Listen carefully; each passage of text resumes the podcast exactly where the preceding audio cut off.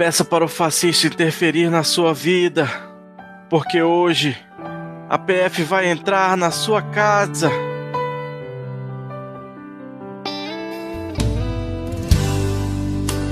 Brasil se fudeu ao não impedir o mais verme de se eleger só pra poder tirar o PT. Se morrer quase um milhão, e daí? Ele segue a Bíblia do vô. Todos seguem a Bíblia do vô. Mexe lá na PF, papai. E os malvados jornais. Com aval dos generais, cargo pra distribuir. Entra na onda! Entra na onda, Carla. Perde o amor à vida. Ataca a pré-candidatura do padrinho ex-jurista. Quem quer provar a lealdade, paga pau até o fim. E esse horror vai ser bem pior. Vai trabalhar, Jair. Entra na onda, Carla. Perde o amor à vida. Taca pré-candidatura do padrinho ex-jurista. Quem quer provar a lealdade, paga pau até o fim. Esse horror vai ser bem pior. Vai trabalhar, Jair. Entra na onda, Carla. Perde o amor à vida, ataca a pré-candidatura do padrinho ex-jurista. Quem quer provar a lealdade, paga pau até o fim. Esse horror vai ser bem pior. Vai trabalhar, Jair. Entra na onda, Carla. Perde o amor à vida. Ataca a pré-candidatura do padrinho ex-jurista. Quem quer provar a lealdade, paga pau até o fim. Esse horror vai ser bem pior. Vai trabalhar, Jair. E esse horror vai ser bem pior. Vai trabalhar, Jair. Ou pede pra sair.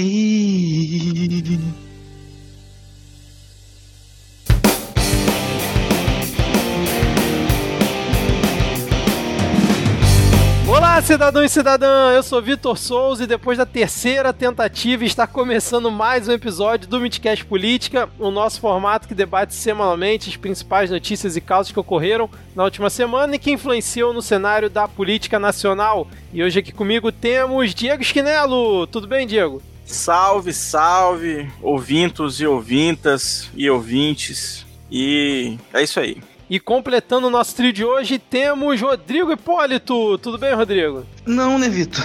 Não tá bem, cara. Sim. Eu já, já devo ir pro inferno agora de vez mesmo, depois dessa paródia de abertura. sabe? Se tinha alguma chance aqui da gente se salvar, não tem. Se bem que é aquela coisa, né? Até às vezes é até bom a gente não ir pro, pro, pro mesmo céu para onde vai R.R. Soares, esse pessoal. Eu fiquei pensando, será que a gente vai ser cancelado por algum ouvinte, cara, que não vai gostar dessa nossa referência aí? Ou não será gente, que não vai ser pra tanto? A, a, base evangélica cresce a cada dia. Nós só estamos aí apelando pra esse, pra esse, pra esse povo, cara. É uma boa perspectiva essa, hein? Qualquer coisa pode perguntar do pastor Cristiano Barba, que ele vai concordar conosco. Verdade.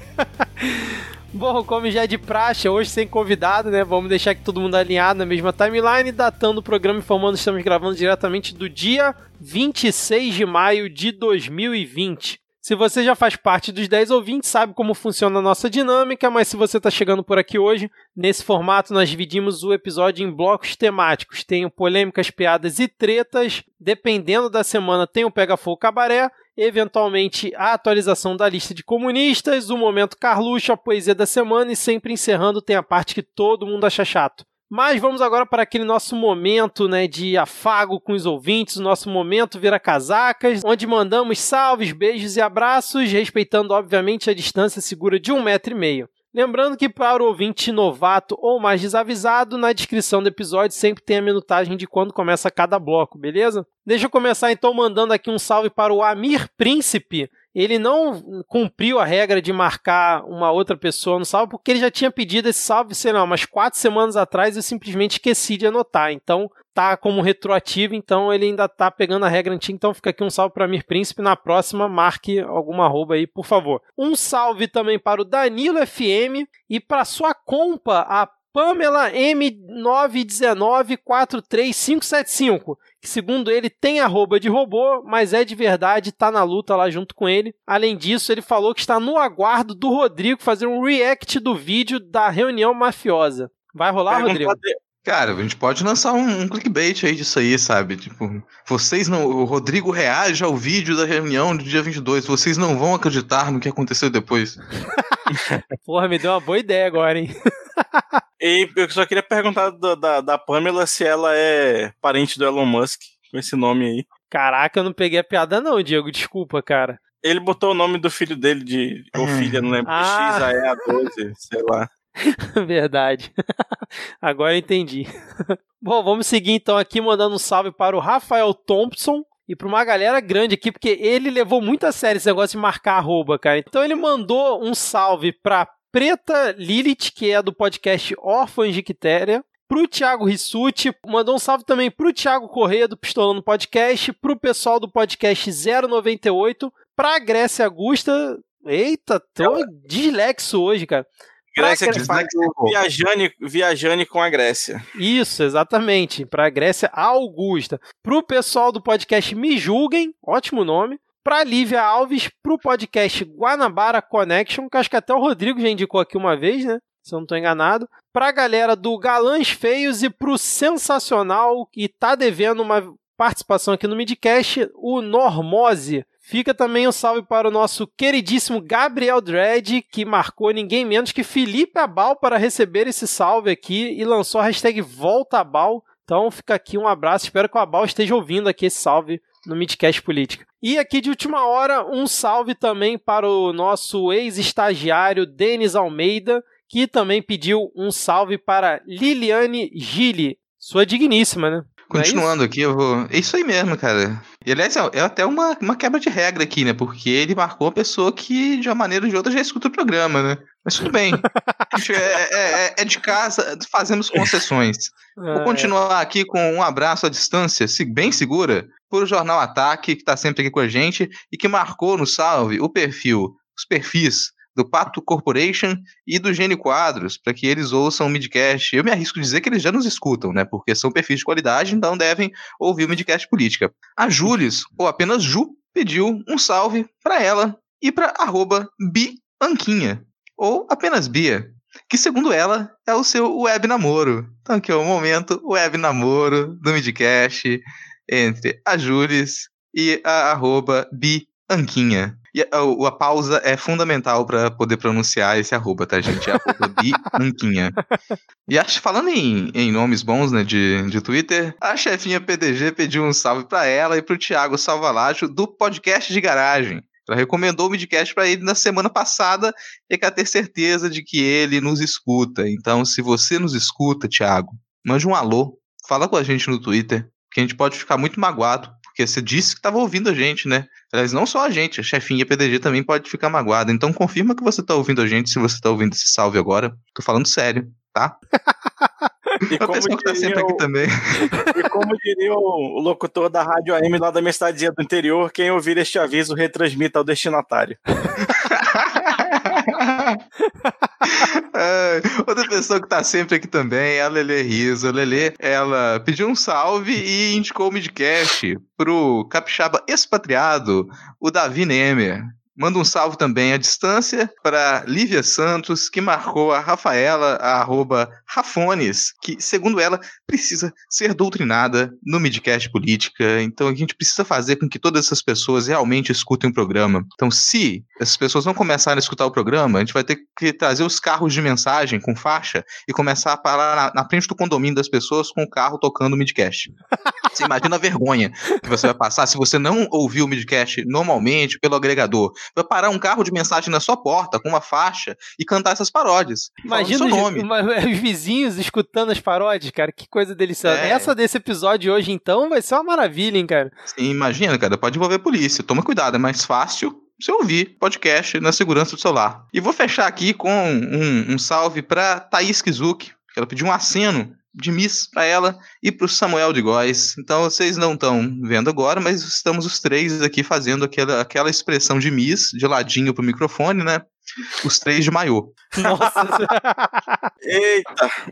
E continuando aqui, mandar um abraço coletivo e curativo para o nosso Gelson Establishment, que sofreu um acidente aí, tá de molho, com a dignidade ferida, ponto no rosto e dente quebrado. Meu Deus, cara, você. É, cara. O que, que aconteceu, né? Cê... Assim, eu espero que outra pessoa também tenha ficado nesse estado, né? Assim, mínimo.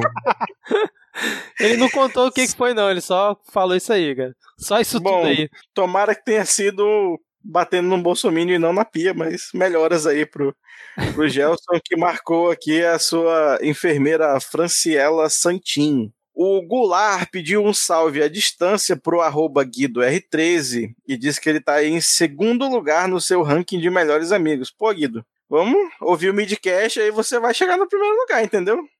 O Goulart deu aqui, ó, o caminho das pedras, como é que chega. O querido Clariston Costa pediu um salve para ele e outro para a Morena Moraes, que faz o podcast Diva Nails. Um salve para também a Daniele Santos, a nossa ouvinte genuinamente alagoanas, né, que pediu aí um salve lattes para ela e indicou para receber um salve também o Arthur Araújo. Por último, mas não menos importante, a minha amiga do Pokémon GO, a Tabata Bowling, que pediu um salve para ela e para o Atila e a Marino, que foi para quem a Ada Cristina mandou um salve e um pouco de sanidade mental para todos nós. Esse salve que é aí praticamente o nome do filho do Harry Potter, tanto que ele resume todo o sentimento da, da, quarentena. Então, um abraço aqui pro nosso ouvinte Atila, né, cara? Que é um cara, um cara que surgiu aí outro dia, né? Tá por aí aparecendo em alguns lugares, né? Quase ninguém sabe quem é. É, a gente tem que ter paciência com quem tá começando. ai, ai. E falando em Átila, falando em ciência, a gente quer aqui também aproveitar para divulgar a vaquinha online que está rolando aí do Pint of Science Brasil, né? Para você que não conhece o Pint of Science, é um, um grande evento de divulgação científica aí que já acontece há alguns anos pelo mundo todo, né? Esse ano já teve aí uma edição que foi digital, é, em maio, por conta da, da, da, pandemia, mas dias 8, 9 e 10 de setembro, em mais de 180 cidades de todo o Brasil, se tudo der certo, né, se já tivermos conseguido aí achatar a curva, vai acontecer presencialmente. A ideia é levar especialistas né, é, em pesquisa, em ciência, para falar em bares e restaurantes das cidades, né, fazendo aí uma forma de divulgação científica mais descontraída. Inclusive, foi num Python of Science que eu, que eu meio que delimitei o, o, tema do meu mestrado, então vale a pena Olha conferir. Só. Então está aí na descrição o link para você apoiar né, o projeto lá no Catarse para que eles possam aí realizar essa campanha esse ano. Maravilha, Diego, excelente. Vamos agora para onde então? Hoje tem dois nomes excelentes aqui, que é a atualização da lista de comunistas. Começando então aqui esse nosso bloco. Essa semana lá no perfil do Midcast eu até divulguei uma imagem reunindo todos os nomes aqui da nossa lista que a gente já fez desde do ano passado. Inclusive gerou até um certo movimento aí, pessoas retweetando, comentando e tal. E vamos aqui novamente atualizar ela com uma sugestão de nome que aí eu queria ver o que, que vocês acham dela, porque ninguém mais, ninguém menos que Luciano Hang, o velho da van, fez a seguinte declaração: São Paulo é o estado mais comunista do Brasil. E aí, vamos aceitar todo um estado dentro da lista de comunistas? Cara, eu, eu duvido ele chegar aí no, numa birosquinha de beira de estádio, qualquer estádio interior, e falar isso e sair com os dentes. Eu caso sem conta aqui com ele agora. Não que sem conta seja alguma merda para ele, mas é o que eu posso casar agora. É, cara, é essa, esse argumento, cara, é, esse argumento é, é, é, o, é, o, ponto, assim, sabe? É, primeiro que a gente não deve, acho que a gente não deve considerar uma fala do Luciano Hang. Acho que isso aí não vale, entendeu? Uma, uma coisa é, não, é, não vale, não tem que considerar nenhuma fala dele, não. A gente colocou aquela regra aqui de que tem que ser chamado de comunista por um Bolsonaro, mas esse sujeito não conta.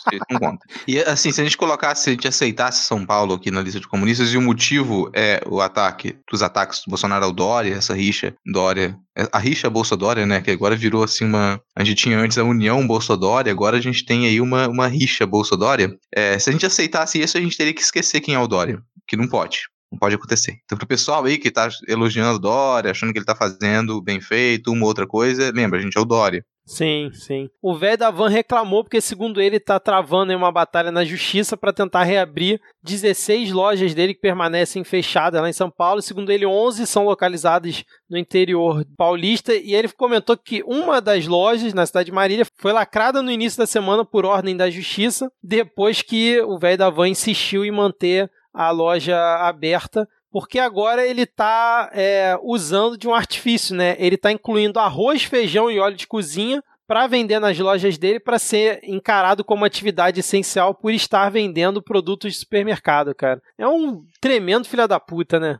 É um babacão, cara. É um babacão, assim. Eu penso, cara, sabe, esse sujeito ele deve viver a vida para compensar o trauma dele ser feio desde sempre.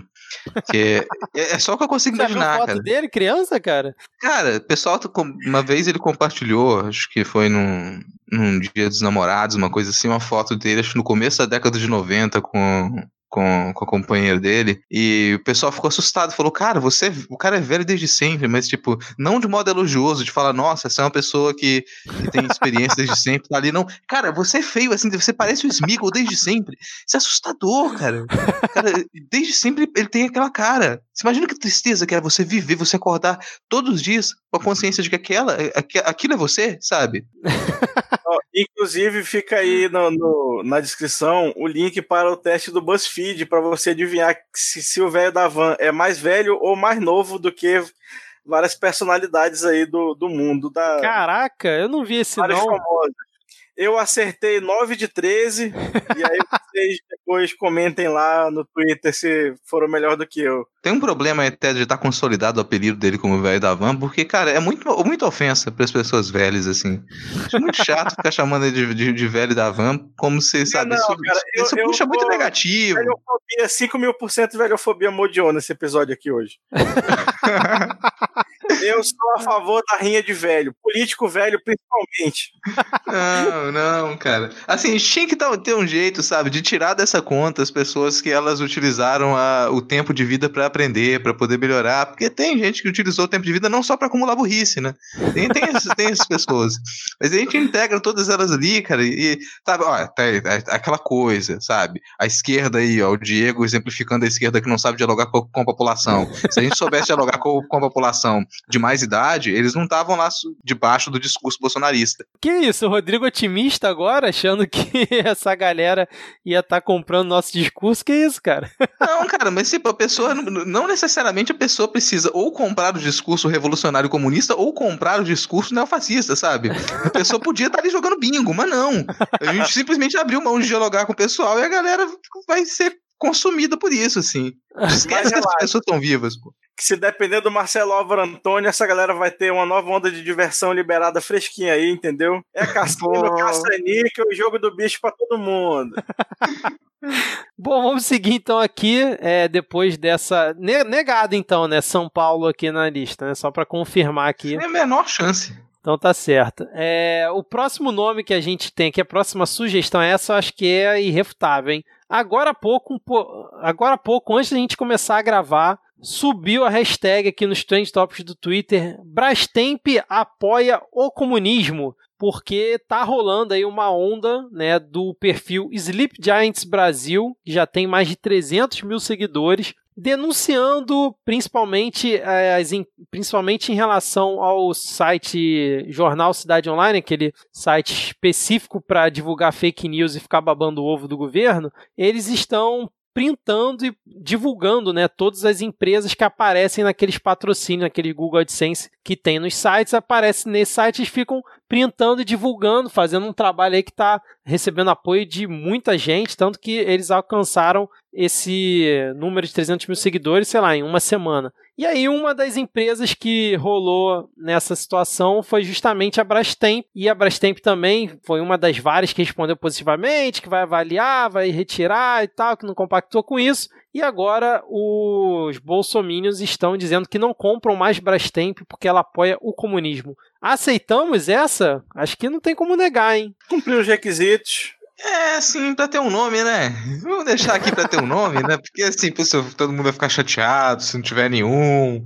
E, mas eu vou, vamos aceitar. Agora, fica aqui também, vou, vou aproveitar para dar um puxãozinho de orelha ali no, no pessoal do perfil do Sleep Giants Brasil. Por quê?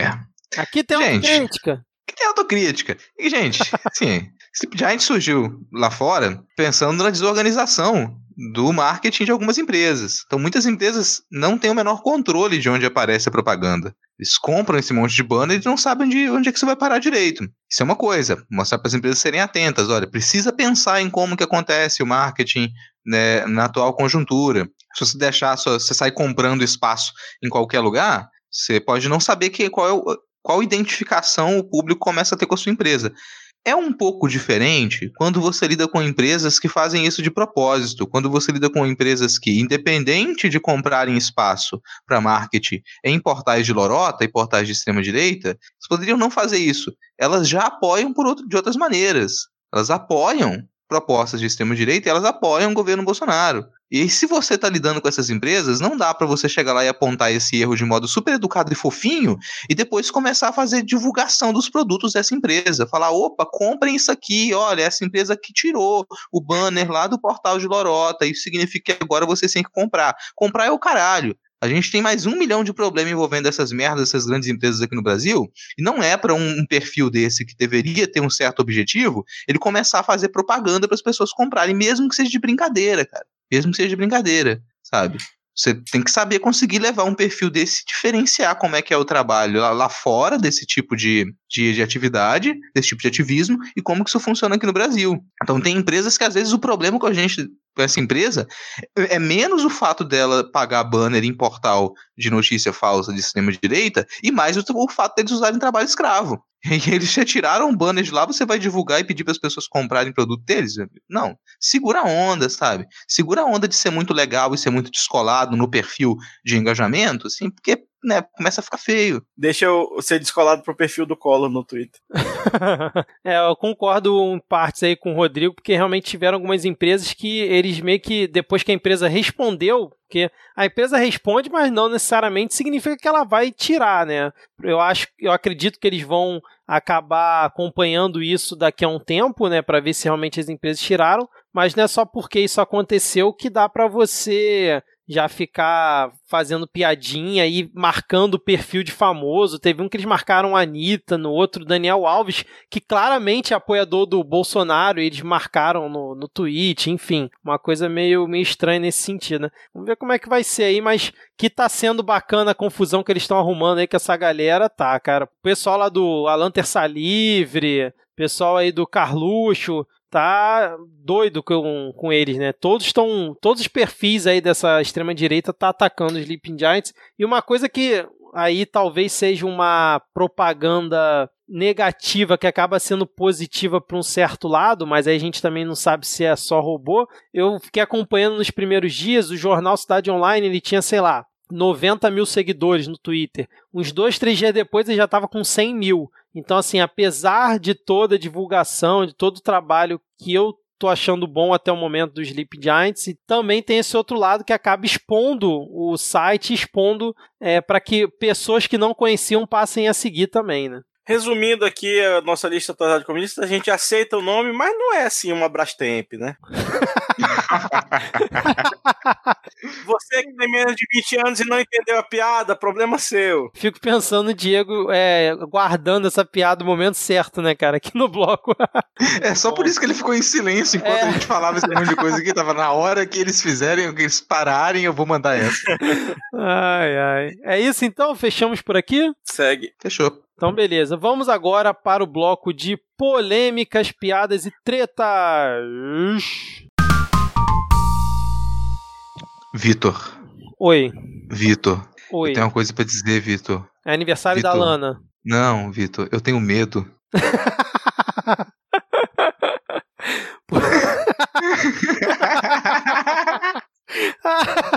não vou cortar essa não, porque ficou muito bom. Por que, que você tem medo, Rodrigo?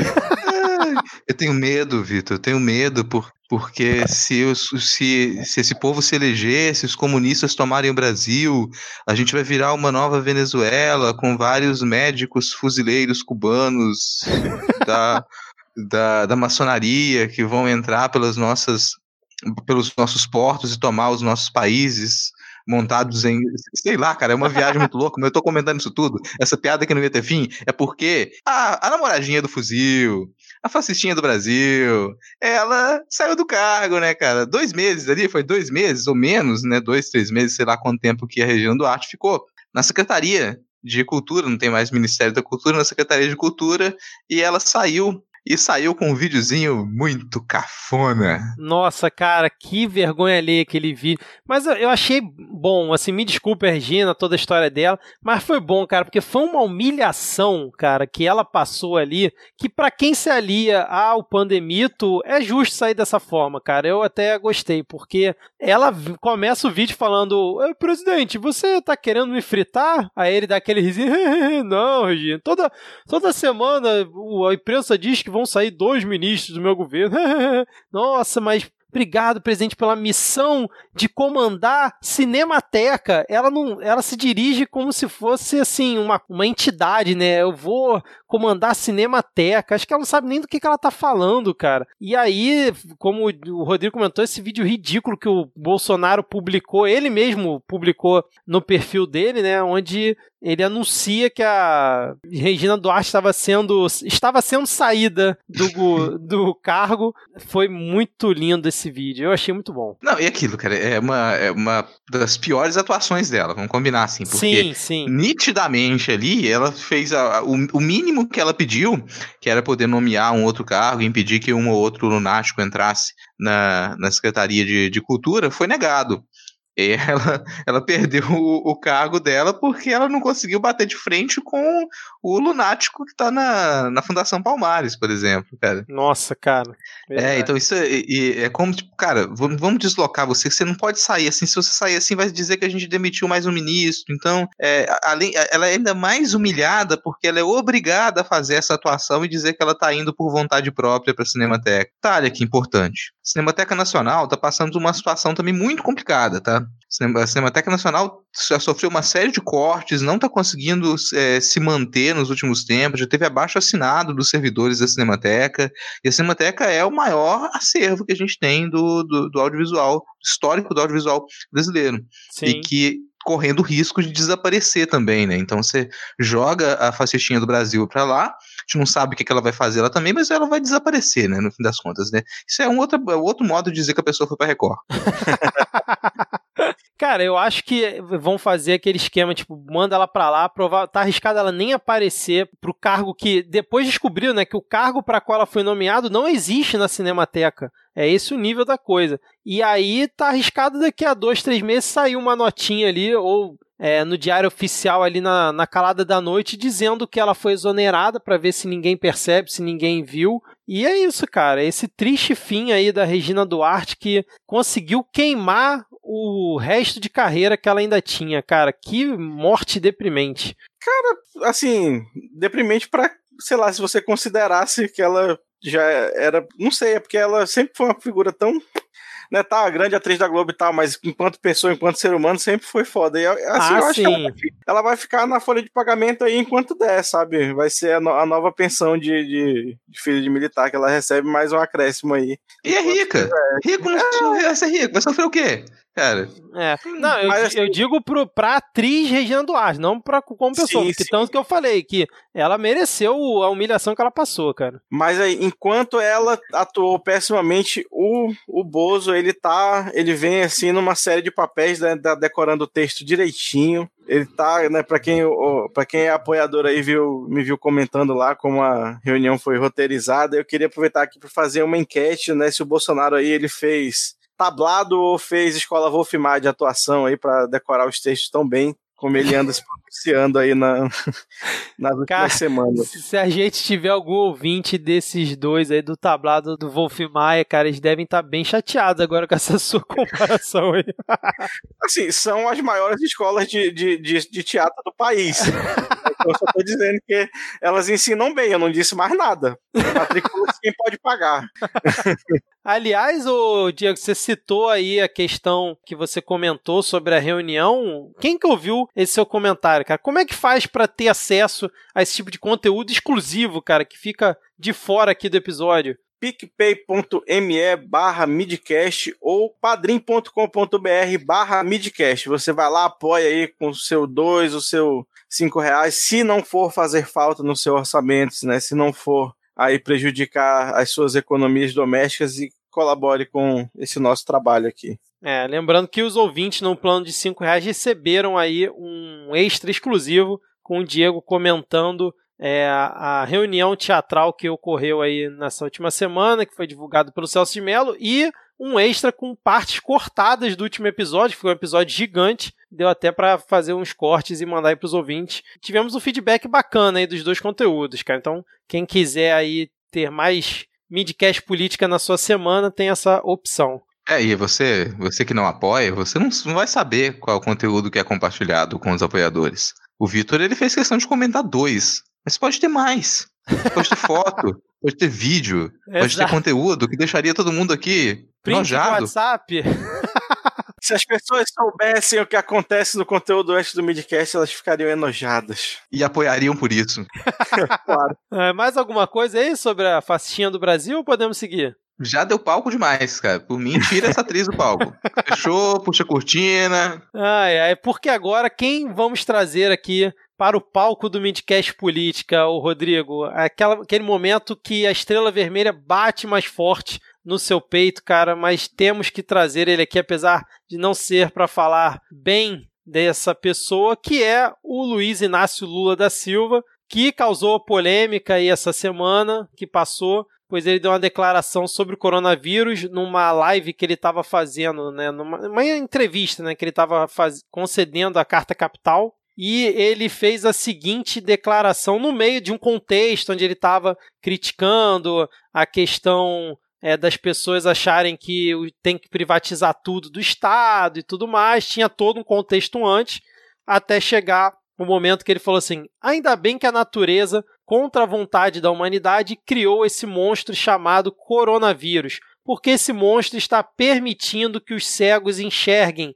que os cegos comecem a enxergar que apenas o Estado é capaz de dar solução a determinadas crises. E aí foi aquela aquele show de falsa simetria, né, da galera comparando essa frase do Lula com os absurdos diários aí constantes que o pandemito fica jogando para cima da gente. E assim, não que isso melhore a declaração péssima que o Lula fez, na minha opinião, mas pelo menos no dia seguinte ele se desculpou, né? E quantas vezes a gente já viu o Bozo se desculpar por alguma merda que ele falou? Eu queria ouvir o que vocês têm a dizer sobre essa ah, não, nossa, cara, eu já ia até perguntar se, porque você começou, você tá igual o Faustão, né? Você começou com uma pergunta, mas sim, o que que o Rodrigo vai. E aí não terminou mais, assim, tá voltando. Você tem que parar com essa mania também de falar que, é, que toda vez que aparece o Lula, aparece o PT, estrela vermelha bate mais forte aqui, porque nem, nem lulista eu sou assim. Mas vai lá, tudo bem. Agora, um comentário sobre isso, bicho, numa, numa boa, pra mim o maior problema dessa frase dele, o maior problema é a parte capacitista é a parte que ele vem me dizer que ah, as pessoas estão fazendo o cego enxergar, como usando cegueira como sinônimo de ignorância. Isso aí, pra mim, é a pior, a pior coisa da fala. É a, a, parte capacitista. A parte de falar que, porra, pelo menos o eu, coronavírus está fazendo algumas pessoas perceberem que precisa de Estado, tá mais que certo mesmo, porque toda vez que vem uma desgraça, aí o pessoal lembra que precisa de Estado. Aí lembra. Então, cara, a gente tem que jogar isso na cara mesmo, entendeu? Tem que jogar na cara, ó, que merda que tá acontecendo na pandemia, sabe? Que merda que tá acontecendo na pandemia. Aí agora que tá acontecendo a pandemia, as pessoas precisam de Estado, aí todo mundo lembra, né? Agora que a empresa tá precisando de subsídio do, do, do Estado, aí o Estado pode interferir, olha que maravilha. Quando precisa de subsídio do, do, Estado, aí o Estado pode interferir. Agora, quando o Estado tem que ir lá cobrar a responsabilidade social da empresa, aí a pessoa fala: nossa, minha liberdade, por que, que é o Estado interferindo na liberdade da empresa? Que absurdo. Então tem, a gente tem que jogar essa porra na cara mesmo. Ele falou isso de uma maneira completamente equivocada? Falou, assim frase infeliz, falou.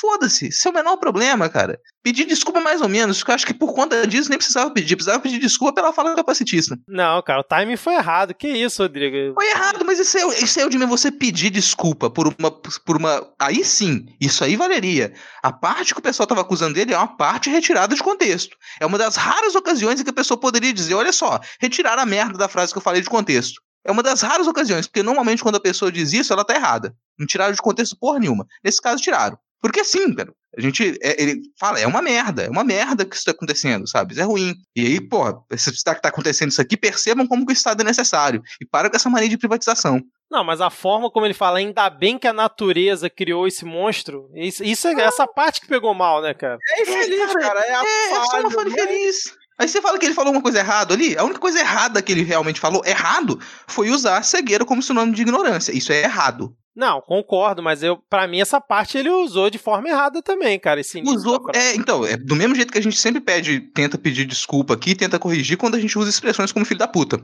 sabe? Que é uma expressão completamente infeliz, porque a gente não deveria nem usar esse tipo de expressão. Agora você vai pegar a expressão que ele utilizou para poder atacar e falar, olha que frase de merda que ele disse. Não, a expressão é uma expressão infeliz e ela não passa disso, uma expressão infeliz. É só isso que ela é. As pessoas precisam entender que o Estado é necessário. E parar de, de, querer atacar o Estado quando convém e na hora que precisa, quando acontece uma desgraça como uma pandemia, aí todo mundo vem falar, ah, o Estado tá ali, a gente precisa dele. Mas tá bom? Já defendi o Lula suficiente aqui pra vocês? Não. Tá feliz agora, Vitor? Viu como a estrela vermelha bateu no seu peito, cara? Eu só quero aproveitar para acionar mais um pouquinho de velhofobia que, porra, Lula é foda e tal, mas tá, tá, tá cansando já, né? Podia tirar umas férias aí, porque tá foda defender os velhos ultimamente. O Rodrigo me desculpe aí na sua fala. Mas como diria o grande Raul Schecker, é possível acumular burrice às vezes, mano, tá foda. Pois é, cara. Ele, assim, eu tava vendo até num outro podcast, eu não lembro, não lembro onde foi que o pessoal tava comentando até a relevância do Lula, dos números dele, né? Tipo, quando ele faz live com aquele com o pessoal do PT, com o Glaze, aquela galera que tipo dá um número muito baixo de engajamento de pessoas, né, assistindo. E aí eu vi essa semana, quer dizer, na outra semana a gente até comentou, né, que o PT lançou o plano Lula, botando Lula no nome do plano dele para melhorar o Brasil. vergonha, vergonha é, alheia. E, e aí, essa semana, o Lula resolveu atacar, cara. Atacou no Twitter o Ciro Gomes e a Marina, né, falando que eles foram para caminhos diferentes e que é, ele não, não vai seguir. E aí meio que deu a entender que ele ia tentar se candidatar novamente, aí parece que, não sei se pegou mal, porque cinco minutos depois ele falou, não, não, gente, eu não tô falando que eu vou me candidatar, não vou viver 120 anos, não, mas o PT tem nomes, tem nomes ótimos, como Haddad, não sei o quê, pra disputar na próxima eleição, então, tipo, aquela frente que a gente comentou do, do Freixo, né, semana passada, só nesses dois tweets do Lula você já vê que não tem a menor condição de existir, como a gente já tinha comentado aqui também, né, cara? É, não tem, cara. Assim, olha, Lula, Lula, tá ouvindo? Você tá ouvindo a gente? Eu sei que você tá ouvindo a gente. Se liga, você já fez bastante pelo país, sim, a gente é agradecido por muita coisa que você fez pelo país, cara. Agora, sim, o Brasil passando por uma situação complicada e você ainda arrisca de parar na cadeia de novo por conta desse bando de merda. Então pega suas coisas e foge pro Uruguai. Vai de no Uruguai, vai lá ficar tomando um chimarrão com, sabe, com o pessoal lá, fica de boa. Porque atrapalha, a realidade é que atrapalha. A movimentação do PT tem atrapalhado tentativas de campanha de esquerda. E a, as movimentações em nome do Lula têm atrapalhado mais até. Sim, sim, concordo. Mais algum comentário aí sobre o, sobre o Lula? Podemos seguir? Já deu, né? O, Diego, o Rodrigo já defendeu bastante o Lula aqui, já cumprimos a missão. Você percebe que ele ignora quando eu faço críticas, né? tá tornando um comum aqui. Ele ignora qualquer crítica que eu faça a PT ou Lula. Ah, como não? Eu concordei com você, cara.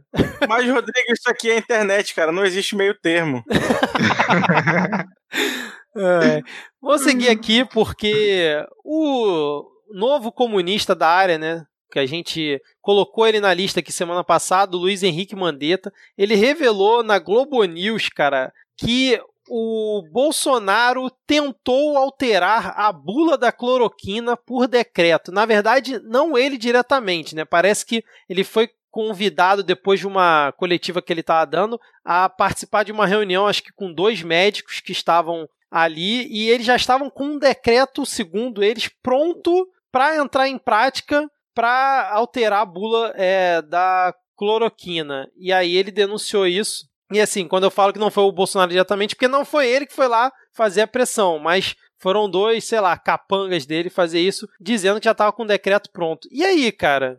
Chegamos num novo nível aí de bizarrice em relação à cloroquina? Eu vou mandar um, um, uma real aqui muito simples. Profissional da saúde, qualquer um, até, sei lá, professor de educação física, que foi considerado naquela porra daquele decreto profissional da saúde que ainda apoia qualquer caralho que o Bolsonaro faz ou diz, tem que rasgar o diploma e enfiar os pedaços no c...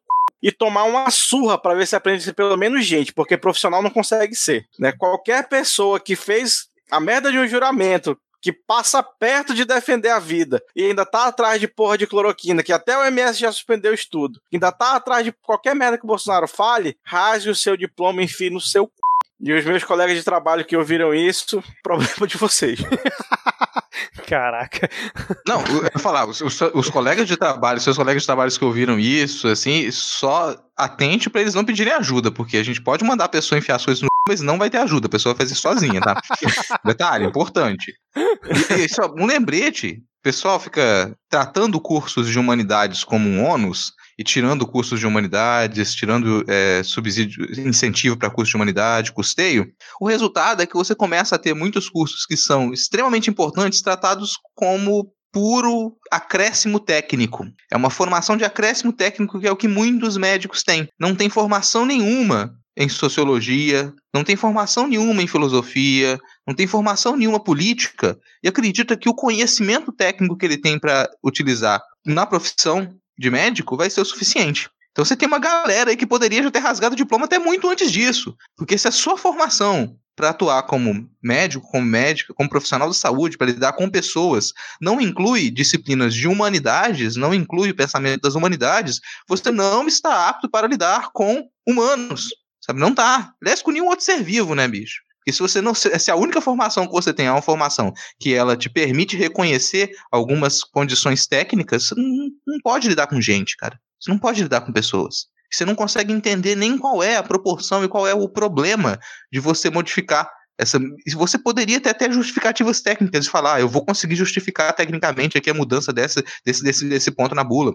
Você vai justificar tecnicamente aquilo. Você não consegue pensar o efeito que aquilo vai ter em pessoas de verdade. É, segundo Mandetta, né, ele comentou assim: o presidente se assessorava ou se cercava de outros profissionais médicos. Eu me lembro de quando, no final de um dia de reunião de conselho ministerial, falei que foi depois de uma coletiva, falei errado, me pediram para entrar numa sala, estavam lá um médico anestesista e uma médica imunologista que estavam com a redação de um provável ou futuro ou alguma coisa do gênero, um decreto presidencial e a ideia que eles tinham era de alterar a bula do medicamento na Anvisa, colocando na bula indicação para Covid-19. Aí ele comenta que nessa reunião estavam é, integrantes da AGU e o próprio presidente da Anvisa, que no próprio encontro falou que é, não tinha como concordar com aquilo, inclusive se assustou com a proposta. E aí eu me lembro que também o Nelson TikTok teve na Globo News essa semana e parecia outra pessoa, né, cara? Sem um encosto ali do Bolsonaro perto dele. Vocês viram, cara? A cara dele como tava melhor, cara, tava mais... Quase vivo, Corado. né? Sim. Quase vivo. Continuava ali ainda. Cara, deve ter, sei lá, deve ter bebido sangue de alguém, comido uns cérebros, e aí ele conseguiu parecer um pouquinho mais corado. A melhor comparação que eu vi foi a dele com o Telden de, do Rei de Rohan no, do Senhor dos Anéis, quando ele tá sob a influência do Saruman e depois quando ele é libertado. ai, ai. É isso, cara. Estamos no Brasil, estamos num país que é, o presidente, por meios escusos aí de outras pessoas, aparentemente tá querendo mudar a bula do remédio para dizer que curava Covid-19, enfim. Porra, Vitor, pelo menos o Senhor dos Anéis tu viu, né, cara? Vi, esse eu vi. Bom, vamos seguir então aqui porque parece que o Pandemito não quer entregar o celular. Ele falou que o celular dele não vai ser entregue, que não tem nada disso não. Vocês viram isso? Conseguem explicar para o ouvinte o porquê que ele falou que jamais entregaria seu celular? É o seguinte, decisão judicial, pelo visto, virou mês-versário de filho de primo de terceiro grau, né? Pra você dizer, ah, não tô afim de ir, não, não tô afim de fazer, não. Caraca, que analogia maravilhosa, cara. Por que que isso aconteceu, né? Porque o Celso de Mello, ainda naquele inquérito lá do Marreco, enviou à PGR pedidos de depoimento e de apreensão do celular do Bolsonaro por suposta interferência do presidente aí na Polícia Federal. E o Bolsonaro, no mesmo dia que isso aconteceu, que foi no mesmo dia da divulgação do vídeo, né, do Celso Mello ter liberado o vídeo da reunião teatral, ele falou que jamais entregaria o celular dele, que não tem a menor condição, e aí mandou recado pro Celso Mello, falou, senhor ministro, com todo respeito, né, e tal, eu gostaria que o senhor retirasse esse pedido, que eu não vou entregar, e tipo, foda-se, né, cara. Lembrando que a, o pedido foi para apreensão do celular dele e do Carluxo, para perícia. E aí... É, não, detalhe, fala, desculpa, né, não, detalhe importante que não é, não é que o Celso de Mello, ele disse que ele tem que entregar. O Celso de Mello fez um encaminhamento que é de praxe em investigação e para PGR, sabe? Quem, é. tem que, quem tem que definir se o, se o Bolsonaro entregaria ou não seria o Aras que definiria isso. O que o Celso de Mello fez foi só seguir com, com sabe, com uma coisa quase burocrática ali. Uhum. A consternação geral é que se pergunta por... mais que a sua obrigação, né? É, aí o pessoal fica consternado e falou, ô Paulo, o que, que o Celso de Mello fez? Não, cara, ele encaminhou. E quem definiria se esse pedido é válido ou não e se deveria exigir a entrega é o Aras, e a gente já sabe qual é o resultado. Nem seria necessário se a gente não tivesse numa guerra entre poderes, uma crise institucional tão absurda, que o Bolsonaro se movimentasse e fosse lá falar alguma coisa com o Celso de Mello. Ele fez isso de propósito, para dizer para o público dele, para a claque dele, ó, oh, o STF querendo me obrigar a entregar meu celular. É, e aí parou na mão lá da esfinge, né, do Aras, e a gente já sabe o que, que vai acontecer, né, com esse pedido aí. E o foda é a desculpa, que não, aqui tem ligações com líderes de outros países e tal, mas amigo, teu celular fica gravando as ligações pra quê? Não, e aí ele falou, não, porque isso aqui é um celular institucional. Porra, mais um motivo então, né, cara, para ser periciado, cara. Não é nem teu, não é nem teu. Exatamente. Imagina você pega o celular do Bozo e realmente tem lá umas conversas dele, sabe, numa, numa, num chat conversando com o Trump e fazendo elogios pro Trump e no outro recebendo ordens do Putin. Você imaginou que doido que ia ser, cara? Porra, o Google Tradutor frenético ali, né? Não, e no do, do Trump vem de repente um vídeo de Golden Shower, né, cara? Assim, no meio da, da conversa. Ah, não, isso aí com certeza. Ele com certeza manda bom dia com foto de pornografia pro, no grupo dos ministros. Isso aí eu tenho absoluta certeza. É, mas aí tem um negócio. Se acontecesse o que não aconteceu, de confiscar o celular, aparentemente, né? Isso poderia causar uma crise institucional ainda maior que teria consequências inesperadas, de acordo Impre com quem? Imprevisíveis. Imprevisíveis, imprevisíveis. Ninguém prevê, ninguém sabe. Eu não sei, você sabe? Eu não sei. Surpresa. Surpresa. Ninguém vai dar spoiler do que, que, poderia acontecer. Não é que eu esteja ameaçando um golpe, eu só estou ameaçando coisas e. É... Porra, acabei de falar a palavra. tá vendo? É tão imprevisível que a gente nem lembra a palavra. É, ninguém aqui tá falando em golpe. Alguém não, falou? Eu não falei. Eu também ninguém tá não. Imagina, é, cara. São, é, são, são situações imprevisíveis. A gente não sabe o que vai acontecer. Agora, isso foi uma nota, né, soltada pelo o, o general Heleno, Augusto Heleno. Vai, vai rolar um jogral da nota aqui, ao vivo? Você acha necessário? Eu acho necessário para as pessoas perceberem que ninguém tá falando de golpe, cara, para deixar isso bem claro, entendeu? Brasília, Distrito Federal, 22 de maio de 2020 nota à nação brasileira. O pedido, sobe o hino nacional aí. O pedido de apreensão do celular do presidente da República é inconcebível e até certo ponto inacreditável. Caso se efetivasse, seria uma afronta à autoridade máxima do Poder Executivo e uma interferência inadmissível de outro poder na privacidade do presidente da República e na segurança institucional do país. O Gabinete de Segurança Institucional da Presidência da República alerta as autoridades constituídas que tal atitude é uma evidente tentativa de comprometer a harmonia entre os poderes e poderá ter consequências imprevisíveis para a estabilidade nacional. Augusto Heleno Ribeiro Pereira. Claramente ele não tá falando de golpe, agora ficou mais evidente ainda, né? Tá vendo, Rodrigo, como o velho, ele não pode ver uma oportunidade de ficar calado e não sabe aproveitar. Cara, assim, a gente tem que conclamar a nação de idosos do Brasil para poder, sabe, se desligar disso. Sabe? Observa o colega velho passando vergonha e não, não, não, não vai aderir aquilo, sabe? A gente, tem, a gente tem que conseguir abraçar ainda os idosos do Brasil que não foram para esse lado, sabe? Porque se a gente fosse, se a gente, ainda, ainda tem muito, muito idoso no Brasil que pode se sentir é, atacado pela esquerda e cair pro lado desse pessoal. Se essa é a única representação de idosos que a gente tem no Brasil, não pode ser. Ou é isso ou o Lula, pô, a gente tá ferrado.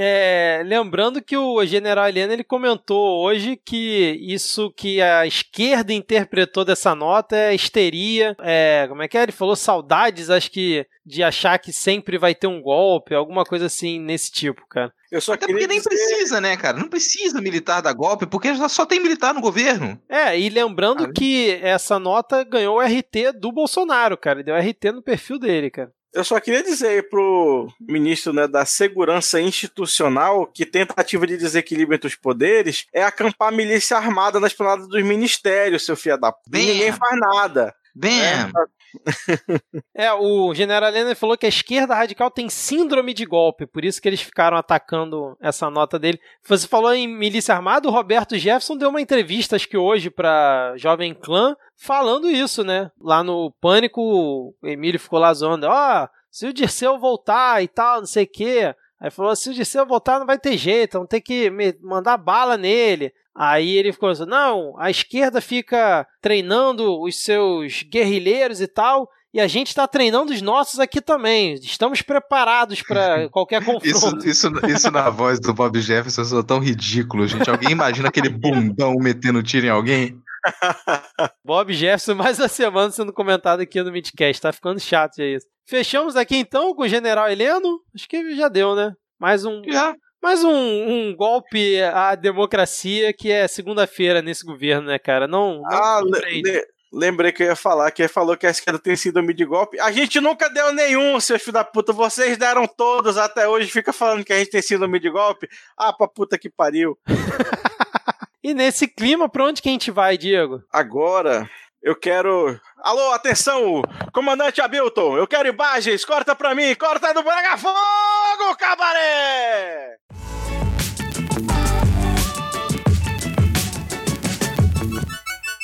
Então, para você aí que estava se recuperando do coronavírus e seja bem-vindo de volta, mas depois aí da divulgação do fatídico vídeo da reunião ministerial, o Datena ficou puto ficou puto, disse que não quero mais entrevistar o Bolsonaro, entendeu? Recebi aí uma merrequinha, uma quantiazinha aí módica, modesta de 12 mil reais para fazer ação de publicidade. Simbólica. Entendeu? Só fiz, só fiz porque tá no meu contrato. Sou obrigado. Quem fez propaganda foi a Bandeirantes, não fui eu. Foram três de 12 mil, né? Só pra deixar. é, não, mas teve gente que recebeu muito mais. Isso, isso. recebeu parcelado ainda, olha só, cara. Ainda fez, pô, fez quase de graça. E aí, pra, novamente, para provar que se nem o da tenda consegue negociar com o patrão, imagina você. Não, o, o, engraçado é que, como até o Rodrigo comentou, ele ficou puto, mas pelo motivo errado, né, cara? ele não ficou puto com o teor da reunião, ele ficou puto porque a Band foi citada na reunião falando é, cara, que ela assim, teria eu fui assistir dinheiro, a né? merda do vídeo, fui assistir a merda do vídeo achando que ele ia meter o pau no, no governo, não. Ele só realmente ficou putinho porque tocaram na, no, na feridinha dele. Agora, um, de, um detalhe importante aqui, fazia muito tempo que eu não ouvi o Datena. E, cara, ele se expressa mal, né? Ele se expressava melhor que isso, porque o sujeito não consegue falar quatro frases sem começar a gaguejar. Eu sei que isso aí é irritação, a pessoa tá muito irritada, mas aí depois eu fui zapear aqui, parei no canal que ele tava outro dia também. Em outra situação, me tava ele gaguejando. Porque comunicador é esse? O cara ali tá com uma audiência enorme, gigantesca, ele não consegue articular cinco frases direito sem começar a gaguejar. Mas não precisa, cara. Ele só precisa grunhir e rosnar, porque ele só serve pra ditar. e chamar o Capitão Hamilton, né? Pô, uma coisa sou eu aqui gaguejando, né, no midcast, onde eu não tô ganhando nada para isso, e depois ficar aparecendo bem fluido na, depois da edição, né? Outra coisa é o Datenão lá, ganhando seus 200, 300 mil, sei lá quanto que ele ganha, pra ficar fazendo esse papelão. Mas, cara, a indignação dele com certeza não condiz com a realidade. Porque ele falar, eu não vou mais fazer entrevista com esse cara, tá? duvido que se a direção da Band chegar para ele, ô Bonito, ó, temos aqui um, uma entrada ao vivo aqui do presidente, a gente ligou para ele porque é, vamos falar com ele em primeira mão que o Flávio Bolsonaro acabou de ser preso, a gente vai ser exclusivo aqui. Duvido que o Datena não vai entrevistar o Bolsonaro, cara. É ruim. Qualquer risco que, que o Bozo tenha de receber alguma pergunta, ele não dá entrevista, cara. Ele não aceita perguntas. Então, se, se tiver algum palanque, risco. Né? É, se tiver algum risco do Datena fazer uma pergunta para ele, ele simplesmente não vai dar entrevista. É, é verdade. E eu só queria registrar aqui que quem quiser aí que eu fale as coisas por 12 mil reais, a gente conversa, viu? Dependendo do teor.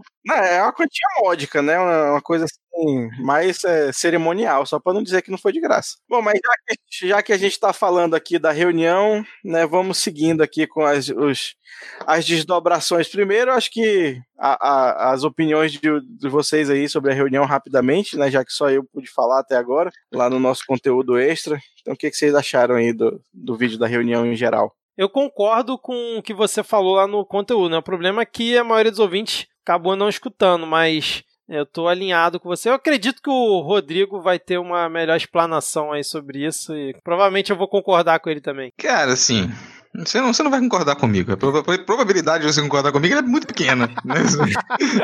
Gostei do seu ponto positivo ali, tentou ser educado, né? Pessoas tentando ser educada. É... Ou simplesmente estava é... fugindo porque eu não tinha nada para comentar e joguei a bola para você. Tem essa hipótese também. Mas, né, primeiro, muita gente veio comentar nas postagens do, do Midcast com uma certa expectativa da minha reação a assistir essa porcaria desse vídeo. E primeiro que realmente foi muito difícil assistir duas horas de, de reunião que podia ter sido e-mail. Com certeza. É, do e-mail, como o Diego já, acho que ele até apontou isso também. Ou nem um e-mail, né, cara? Porque a minha primeira reação aquilo é, pô, que merda, cara.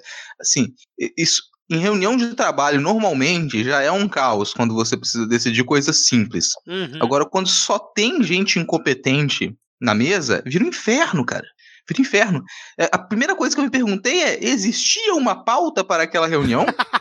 existia uma pauta, tava alguma coisa para ser desenvolvida, demorou muito tempo. Aí, aí a Alana conseguiu me esclarecer, que a gente estava assistindo o vídeo junto, ela conseguiu me esclarecer, falou: não, a pauta aqui era um projeto para o desenvolvimento do Brasil. É o, o Mais Brasil, sei lá, né? É, cara, isso assim, depois de um, mais de depois de quase um ano e meio de governo, você vê ali uma reunião para discutir um projeto para poder alavancar o Brasil. Olha isso, um ano no e meio quase de governo, no meio da pandemia, e essa, cujo tópico principal era quem é o culpado. o principal era esse, quem é o culpado, assim. Aí primeiro vem essa irritação, a irritação é de, cara, eu, eu, não queria estar aqui, e eu acredito que tinha algumas pessoas ali que elas se aproximam do governo Bolsonaro porque elas simplesmente não têm escrúpulos, não quer, necess... não quer dizer que elas sejam bolsonaristas raiz ali, o pessoal de base firme dele, mas estão ali porque não tem escrúpulo, tipo o Moro sabe? Tá ali. Ou tipo Tais também. Tava ali, não tem escrúpulo, e que começa a, a, perceber, cara, o que, que eu tô fazendo aqui? Eu preciso sair disso aqui rápido. Se eu não sair disso aqui agora, isso vai explodir no meu colo. É verdade, sabe? cara. Isso vai explodir no meu colo. Isso aqui não vai dar em nada. Não tem como articular nenhuma ideia aqui. Não tem como falar nada. Não tem como você tentar expor algum, algum tipo de, de encadeamento lógico que você vai ser cortado. E cara, o que eu vou. Rapidinho, a cara do TikTok, quando o ministro Salles está falando, cara, é impagável. Que ele olha, ele arregala o olho assim e fala: Esse cara tá falando isso mesmo, não é possível, cara. E Rodrigo, eu consegui acesso à pauta, só que ela é uma pauta feita em vídeo. Eu mandei o link aí no chat. Ah, eu vou ter. Será que eu vou clicar nisso aqui? Meu Deus clica, clica. É, eu vou, vou clicar. Segura, segura a onda da edição aí que eu vou clicar para ver. Ah. isso, cara. É isso aqui. Vou descrever a imagem, né, cara? Porque para o público ter acesso, porque a pauta da reunião é um, macaco enfiando o dedo no cu, cheirando e desmaiando depois. é isso aqui, essa é a realidade. E das falas ali, tem falas extremamente revoltantes, assim, que a gente escuta. Algumas elas foram bem destacadas, outras nem tanto. Então tem as falas que elas são mais destacadas e que a gente pode xingar à vontade em cima delas. Vocês conhecem qual é o meu posicionamento com relação ao sinistro Salles, sabe? A, a, ao ministro que quer destruir o mundo. Ele é uma cornucópia do mal. Aquele condenado. sujeito, sabe? Ele é, é o condenado é, uma, é, sabe, a encarnação do que há de pior na, na humanidade. E o objetivo dele é destruir o mundo é matar, roubar, destruir. É isso que aquele indivíduo quer. Ele não tem outra razão para existir, sabe? Isso é só uma, uma fala revoltante, mas essa é o posicionamento que a gente já tem com relação ao Salles, a gente já sabe disso. Ele nunca escondeu isso.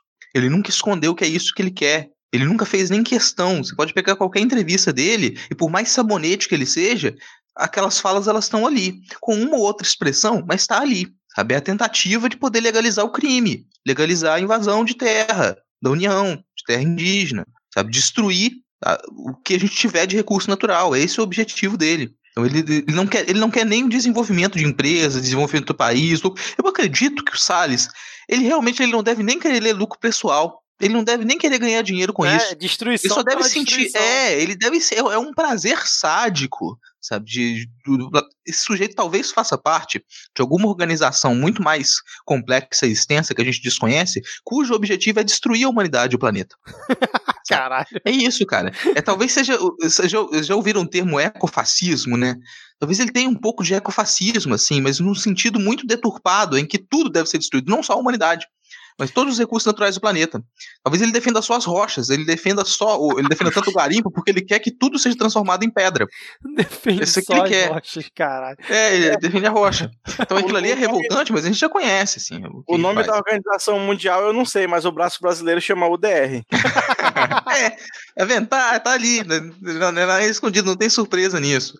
A fala da Damares, mesma coisa, assim, não tem grande surpresa. E a Damares, por, por pior que seja, alguma parte de mim ainda acredita que ela só precisaria ter receber tratamento psiquiátrico. Que a pessoa que a na condição dela que não recebe tratamento psiquiátrico pode sair por aí cometendo, sabe, as piores atitudes, inclusive trabalhar em prol da tortura, que é o que essa mulher tem feito, tem trabalhado em prol da tortura. Eu fiquei surpreso que fica claro, fica nítido, considerando que aquela reunião não foi todo um teatro, que ela realmente acredita que ela vive na realidade dos grupos de Zap Zap, cara. Que é aquele bando de teoria da conspiração encaminhada de um lado pro outro. Impressionante, cara. Mas aí é que vem um dos, dos, meus posicionamentos que talvez entre em conflito com a análise do Diego. Eu não acredito que aquilo foi feito para ser uma peça de campanha. Não acredito que aquilo ali foi ensaiado. As pessoas elas podem começar a fingir quando elas entram nesse meio. Agora, depois de alguns anos participando disso e realmente crendo naquilo que eles defendem, é, isso acontece com todo ultraliberal. Todo ultraliberal, neoconservador, quando ele mergulha nisso, ele pode mergulhar só com a intenção de, opa, eu vou usufruir disso aqui e me aproveitar. Mas depois de um tempo repetindo essas ideias, você começa realmente a crer naquelas ideias e as suas falas tomam aquele tom. Qualquer momento que você for conversar com aquelas pessoas, é aquilo que elas vão dizer. Elas respiram aquilo, elas vivenciam aquilo. Então não é só, é uma peça de campanha, mas não é só uma peça de campanha. Aquilo ali não precisou ser ensaiado, porque aquilo ali é o modo como essas pessoas agem normalmente. É assim que elas vivem, sabe? E é por isso que nada faz sentido no que elas dizem, porque nada no ultraliberalismo faz realmente sentido. Nada faz sentido. Ele é autodestrutivo. É completamente autodestrutivo. E, e, claro, a gente fica revoltado com a fala do Weintraub, mas aquilo ali é o Weintraub. A gente já conhece o que é o Weintraub também. Sim. Sabe? A gente sabe que, que, que, o nível de frustração que ele tem por não conseguir produzir nenhum tipo de conhecimento sequer primário, por não ter conseguido, sabe? Nem, nem, o, nem o, o carro concursado que ele tinha passou por algum tipo de validação. Ele é um sujeito absolutamente tacanho. E é um, sabe, você consegue observar peso da frustração, a nuvem de frustração e de incompetência em volta dele. Ele tem que sair apontando o dedo e querer que todas as pessoas sejam presas e mortas, porque se sobrar qualquer indivíduo com um pingo de competência, ele não consegue se sobressair. Ele é um inepto, um incapaz. E quando você coloca esse tipo de pessoas no poder, é isso que acontece. Eles só conseguem apontar o dedo e destruir. Só isso. As falas do, do Bolsonaro, então, surpresa menos ainda. É, sabe? É um nível, um nível, ele é um egomaníaco, tudo, tudo, tudo. Egomaníaco. Absolutamente aí, tudo o que ele disse é na reunião é voltado para ele. É. é voltado para o medo que ele tem de que as pessoas descubram e que, e que ele seja atacado sabe? As pessoas vão descobrir o que ele faz, a qualquer momento ele pode ser atacado. E a pessoa vai viver até os seus últimos dias com esse medo. Que existência horrível. É uma existência horrível. Agora, fala que mais Acho que, que, e que isso aí a, a grande mídia não vai tocar, não vai querer analisar isso a fundo, Já mas a fala que ela é falar. mais problemática, a fala que ela é mais é, que, que, a gente deveria mais temer é a fala do Paulo Guedes. Isso. A fala do Paulo Guedes é a defesa de um sistema econômico nazista. Isso, cara. E não é escondido. As referências, ele mesmo coloca as referências, é a defesa de que a gente siga um sistema econômico que ele foi utilizado pelo governo nazista e ele se manteve eficiente dentro da lógica neoliberal. O neoliberalismo se utiliza dessas referências, então não é algo que, que, é, que é encoberto, que foi revelado agora. Boa parte da base neoliberal que o Paulo Guedes e os Chicago Boys utilizam, ela é de fundo nazista. Ela tem esse interesse. E ela se torna ainda mais ridícula quando o sujeito me vem com a seguinte frase: Eu estudei isso aí no detalhe, cada uma dessas, dessas, é, dessas recuperações aí, dessas retomadas, eu estudei no detalhe. Eu li oito livros sobre cada uma delas. Imagina a cabeça do sujeito. Você consegue entrar na cabeça do sujeito e imaginar que, para ele, afirmar que leu oito livros sobre a retomada econômica na, na, na Alemanha, para ele é uma coisa louca. Nossa, eu li oito livros. Isso é o suficiente para ele acreditar que pode afirmar qualquer mer merda sobre qualquer contexto histórico.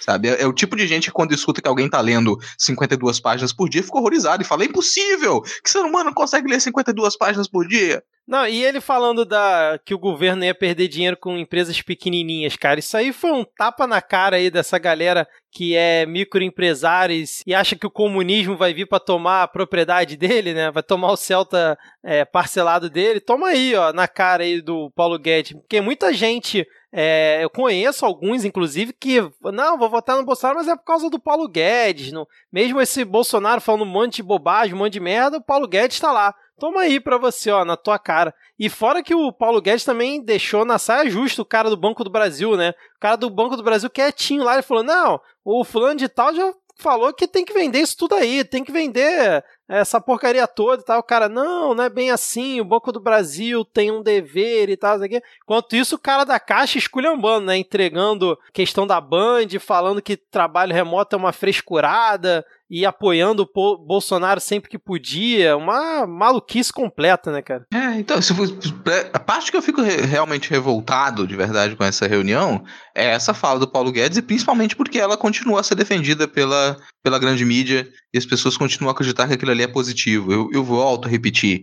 A lógica neoliberal só funciona com escravidão. E é por isso que essa lógica funciona para que, que a gente conhece muito bem o produto que você compra barato nas lojas, aqui no Brasil, só existe porque tem escravidão produzindo isso em países asiáticos, por exemplo. Muito do agronegócio no Brasil só funciona porque a gente tem trabalhadores escravizados no campo. Muito, da, da, boa parte da cidade, das grandes metrópoles no Brasil só funcionam porque a gente tem trabalhadores que eles atuam como escravos, com subemprego, sem nenhuma garantia, sem poder exigir nada, com a tensão constante de morrer de fome atacado por um Estado controlador, militarizado. Então a lógica neoliberal só funciona com escravidão.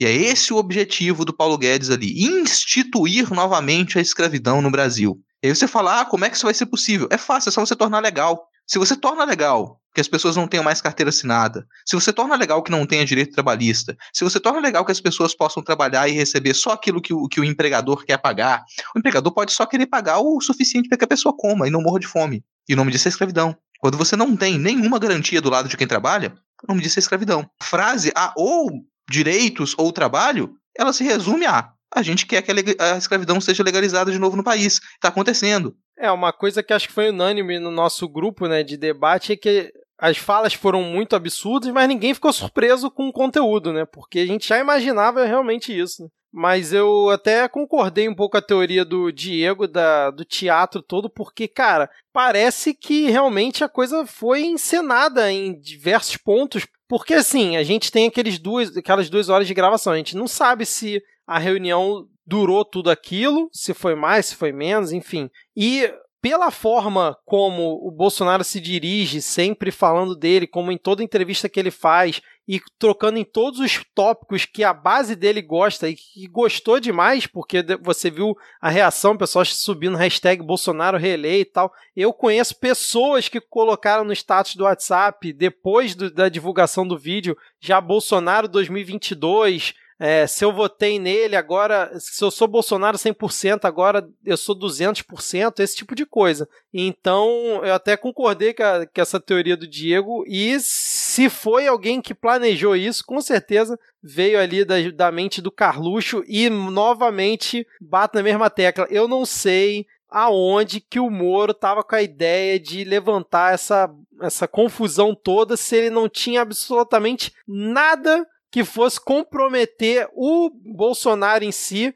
com base nessa realidade que a gente está vivendo, né? Não numa realidade normal, nessa realidade que a gente está vivendo. É muito inocente, é muita burrice para achar que aquele vídeo, aquela reunião ia realmente derrubar o Bolsonaro ou algo do tipo. E uma coisa é assim, por, vou é trazer. Por, é... Só um comentário rápido. É por, por duas coisas. Primeiro, porque ele não sabe o que é uma prova, o que constitui uma prova num processo judicial. E segundo, porque ele é burro.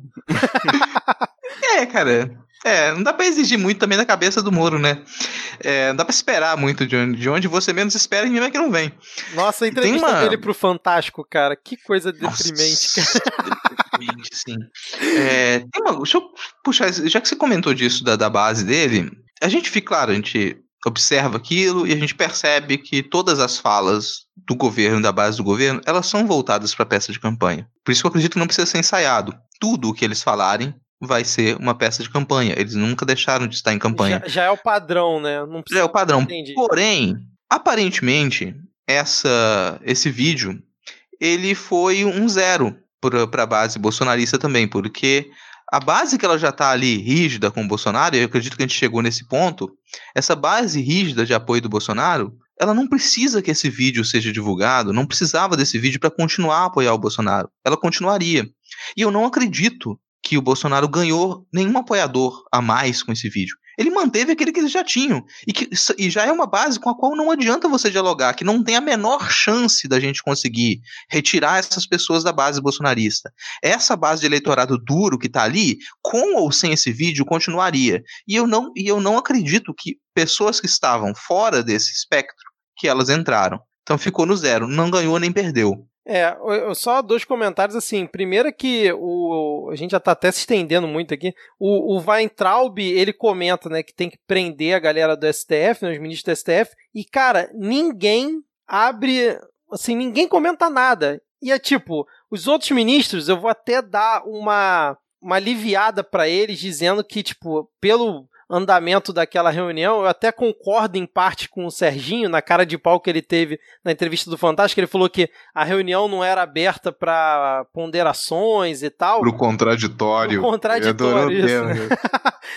E aí, o Bolsonaro, cara, não, não, não esboça nenhuma reação de que vai que tá contrariado pelo que o Weintraub disse. E aí eu não vi ninguém comentando isso, pode até ter comentado, tipo, na imprensa, que ele não só não comenta, tipo, ele não repreende o Weintraub, como dias depois, quando o, Bolso, o Moro pediu demissão, ele, naquela coletiva patética dele, ele elogia o Weintraub e continua elogiando depois em outras situações. Então, assim, ele não só não repreendeu o cara, como ele concorda com aquela opinião, cara. Impressionante. Não, na reunião mesmo ele disse que concordava. Ele fala, ele, falou ele, que, ele fala, ele fala na reunião que concorda, que ele fala que, que é isso mesmo que o Weitraub tá dizendo. Ele até brinca, só vou falar de uma maneira parte. mais educada, é. porque o Weitraub é. eu sou mais educado que o Weitraub, mas é isso mesmo que ele tá dizendo. Agora, o que eu parte que eu entendo é, imaginem-se, quem tá ouvindo a gente pode se imaginar. Imagina que você entrou de gaiato numa reunião da máfia.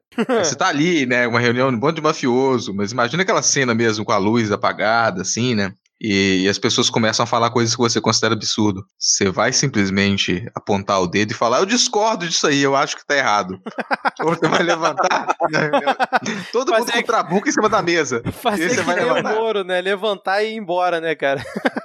É se levantar e ir embora, amiga, é pra, é pra se proteger depois. Pode ir pra, pra, apoio ao testemunho. Foi basicamente o que o Moro fez. Ele levantou, a partir dali foi pedir demissão, atacando e tentar se proteger, porque qualquer pessoa que saísse dali ou que apontasse o dedo tá em risco de morte. Agora, minha nota de repúdio para quem ficou comparando aquilo como se a galera estivesse no boteco. Isso é uma afronta aos botequeiros, porque é muito mais civilizado qualquer reunião de boteco do que essa reunião ministerial aí. Com certeza, apoio aí a sua nota de repúdio. É, não, e é até triste, é, é, é, duplamente triste a pessoa fazer isso, já é errado fazer esse comparativo, ainda mais no momento que a gente não tá podendo frequentar boteco né? Deu gatilho fudido aqui.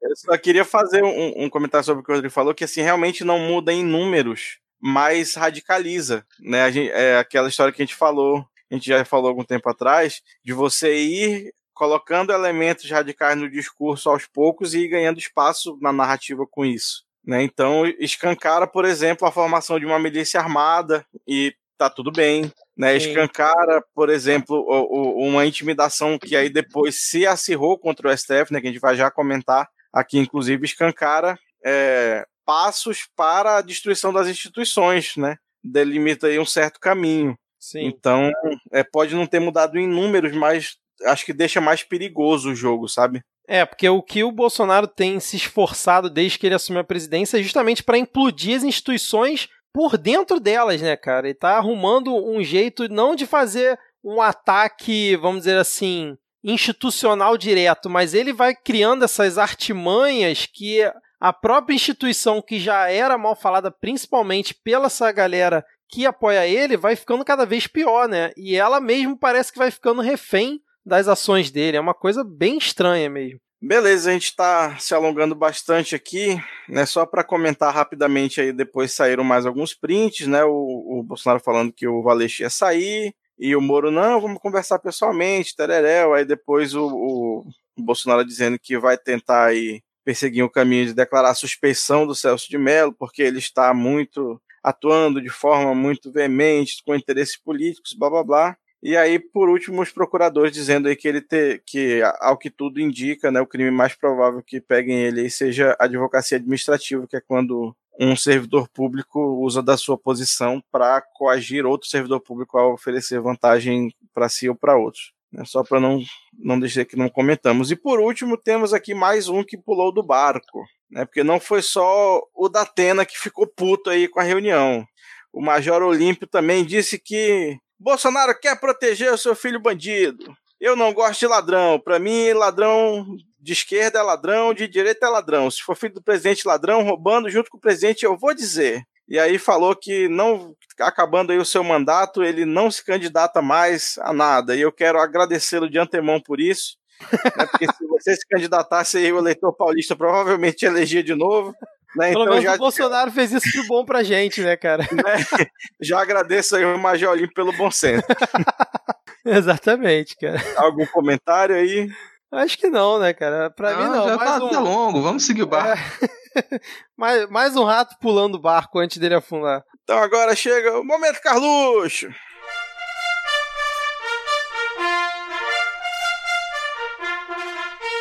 Então, seguindo, voltando lá naquela história do, do meio que do Sleeping Giants, né? Aí de, de pressionar grandes, grandes empresas por estarem fazendo propaganda aí em sites duvidosos. O menino Carluxo passou o recibo aqui daquilo que todo mundo já sabia, né, que ele veio falar, aí ele tweetou: marketing do Banco do Brasil pisoteia em mídia alternativa que traz verdades omitidas. Não falarei nada, pois dirão que estou atrapalhando. Agora é você ligar os pauzinhos mais uma vez e eu apanhar de novo com muito orgulho. Observação: não conheço ninguém do Jornal da Cidade Online. Obviamente não conhece, porque nenhuma das pessoas que dizem que trabalha lá existe, né? Já, já, foi provado diversas vezes aí que, que as fotos dos jornalistas lá são editadas de bancos de imagens. Eu vi isso, cara, muito bom. aí depois ele bota o print, né, aí do, do, do Banco do Brasil logado na conta de papai. Ora, ora. Ou seja, né, a conta que está logada por padrão no celular dele é a conta de papai. Aparece a fotinha do, do usuário ali embaixo e depois ainda passou recibo falando. Quando Tinha o cara um- questionou ele, né? Eu não tô achando aqui agora o tweet, mas questionaram. Não, você tá logado na conta do seu pai. Ele, sim, todo mundo sabe. Não é segredo pra ninguém. Que sou eu que administro a conta do Twitter dele. Então, pra você aí que tinha alguma dúvida, Não, ele bota assim, qualquer imbecil sabe que eu tenho acesso a ela. né? Aí ainda bota assim, quanto à lacração, se fosse mais inteligente, talvez entenderia o que quero dizer. Puta que pariu, cara. Ai, meu Deus do céu, Carluxo, Carluxo. E essa situação acabou causando aí um pequeno estrago da, na relação com o Banco do Brasil, porque o Carluxo ficou putinho, né? Tweetou que era um absurdo. O Weingarter também tweetou falando que era um absurdo, perseguição. E aí, no dia seguinte que o Carluxo reclamou, o Banco do Brasil informou que restabeleceu a verba é, e que justamente a área técnica né, do Banco do Brasil, da qual o filho do Mourão ele faz parte, considerou excessivo o veto ao site por produção de conteúdo falso e inclusive o presidente do banco, Rubem Novaes, defendeu o desbloqueio. final de contas, Carluxo fala, vagabundo senta, rapaz. Quem é Exatamente. que manda nesse governo? Aí, seguindo aqui o nosso momento Carluxo, que anda sempre prolífico nessas últimas semanas, ele pega aí um print do Isentões, do arroba Isentões, que deu print do Sérgio Moro com o seguinte tweet: A verdade foi dita, exposta em vídeo, mensagem, depoimentos e comprovada com fatos posteriores, pedindo aí as escusas do diretor-geral da PF e a troca na superintendência do RJ. Eu não, não faço ideia se tá parecido, mas eu tô fazendo a voz mais chata que eu conheço. Não, assim, deu, deu pra entender as intenções. Quanto, quanto a outros temas exibidos no vídeo, cada um pode fazer a sua avaliação. E aí, para isso, o, Carluxo comentou prudência, sofisticação, biografia, rede, desarmamento, tucanos, boneco Chuck, brinquedo Gepeto, Iron Maiden, socialismo e liberdade. É, Ao eu- Não, vamos lá, primeiro vamos fazer a apreciação. Nossa, cara, assim, eu, eu eu tô certo já de é que o Carluxo sabe que a gente tem o Momento Carluxo aqui. E ele, tá, ele resolveu produzir especialmente pro Momento Carluxo. Eu Porque isso aí, tentando achar, cara. nitidamente, isso aí é um desafio pro Diego. E pro Denis, né, cara? Que geralmente também ajuda nas traduções. Tive que reco- eu não já recorri direto ao Denis. Ah, foi? Eu já, já dei o print aqui para não gerar engajamento em conta de filho da puta e pedir ajuda dele, porque vamos lá, prudência, sofisticação, biografia, que é humor, né, rede, desarmamento, tucanos, boneco Chuck, brinquedo Gepeto, Iron Maiden, socialismo e liberdade. Eu pedi ajuda só em, em três aqui. Vamos lá, Porque- então. Carluxo Verso. Brinquedo Gepeto. Brinquedo Gepeto disse aqui o, o Denis que agora já. Só avisar que ele foi promovido, né? Não é mais estagiário, agora ele é o, o nosso especialista residente em Carlos Reis. o nosso linguista aqui do. O primeiro linguista do Págio Bosta, que é o Págio Bosta que só fala bosta. Vamos lá. Vamos à análise. Iron Maiden é o, o, o Mano Nora. boa, O boa, Mano Nora. boa. Hum. Boneco Chuck pode ser a Vera Magalhães, porque aparentemente o cabelinho dela curtinho, né? pra- Vivem chamando ela de Playmobil. É, é, pode ser. não pode sei, ser. eu É, porque meio assim, né? se fosse Playmobil seria mais na cara. Boneco Tchan, não sei também quem poderia ser. É, também, tipo, não sei, tem alguma ruiva, não, não lembro de nenhuma ruiva que tem, assim, É, o Chuck é ruivo, né? boneco Tchan. Dilma? Não, não, mas ela não, não, não, tá na, na mídia nesses tempos. É, é que você falou. E essa última eu achei, eu achei genial. Boneco Gepeto, Pinóquio, é o Luciano Huck, porque Olha! Barrigão é grande. Gente. Puta que pariu, excelente. Foi o Denis que mandou essa do GP? Foi, foi. Não, o Denis mandou essas três, ele que decifrou aqui. Ah, é? Porra. É, rapaz. O, o- os únicos óbvios são os tucanos e a rede. Rede, ele tá falando da rede mesmo, né? Sim. Do- Será? Aí, Prudência e sofisticação seria quem? não, assim, eu, eu acho que a gente tem que transcender um pouco, né? E, Hum. e ver que talvez nem tudo seja seja parte, se, se, se refira exatamente a alguém. Pode ser aí uma questão de uma sabedoria antiga, tá entendendo? E eu achando que você estava subestimando o Carluxo. Na verdade, você está ampliando o conceito. É, porque em, em, tradução, às vezes você precisa pegar várias palavras e traduzir para uma, e às vezes o contrário.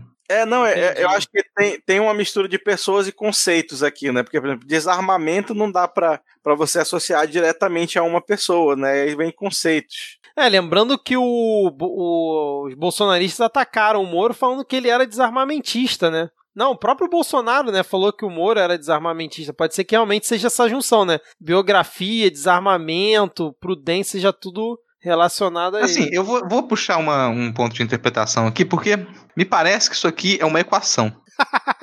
é, porque assim, é uma equação, tá? Tá escrita por extenso, mas me parece que é uma equação porque a gente tem diversos itens aqui, diversos fatores, que eles vão terminar em PSOL, socialismo e liberdade. Então é, é, é, é apontando, olha, juntou é. todos esses elementos aqui, isso ele tá chamando o Moro de comunista. Olha. Só que de uma maneira extremamente requintada. Rapaz, eu não tinha parado para pensar nisso, hein? É, porque isso você juntou isso, prudência, sofisticação, a biografia ilibada que ele já defendeu, né? Com essa com a posição, é, o, Moro já explicitou algumas posições que elas são mais voltadas para um, um, algum tipo de ambientalismo também, é, e ele já se posicionou contra algumas, algumas ideias ali do, Salles também. Ele é desarmamento, ele já falou que ele não defende o armamento, que ele tem uma postura de desarmamento. Ele já foi colocado como defensor dos tucanos, e, os, e o PSDB, esse pessoal, é totalmente comunista, né? Sim. É, o boneco Chuck, para mim, ainda continua um pequeno mistério. Uhum. Ainda continua um pequeno mistério. Como que isso pode ser um elemento para poder enquadrar a pessoa no pessoal? É. Então ele acredita que, que, a esquerda é sempre mentirosa e vem o boneco Gepeto. Ele já, é, já pegou não, esses. Não esses, esses Hulk, né? Sim, pegou esse, o youtuber que abandonou o quadro, que era sempre um defensor do Moro também. E você tem o, o que ele chama de pessoalista. Olha só, cara. É uma boa análise essa também. Carluxo Verso, ele realmente ele é muito complexo, né, cara? Tanto que você tem diversas interpretações. É tipo pintura rupestre, né, cara? Rupestre. Rupestre? realmente é, um, é, um, é, um, é uma arte muito primitiva.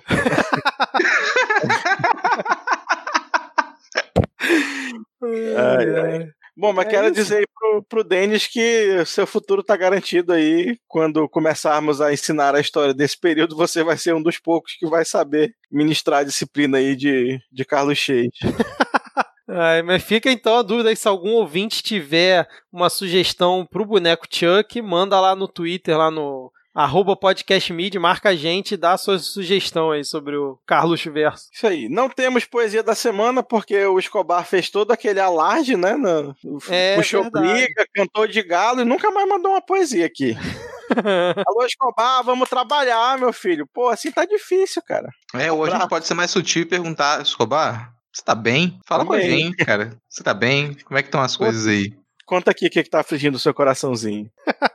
então, pra onde que a gente vai agora? Parte que todo mundo acha chato? Vamos lá, segue o barco.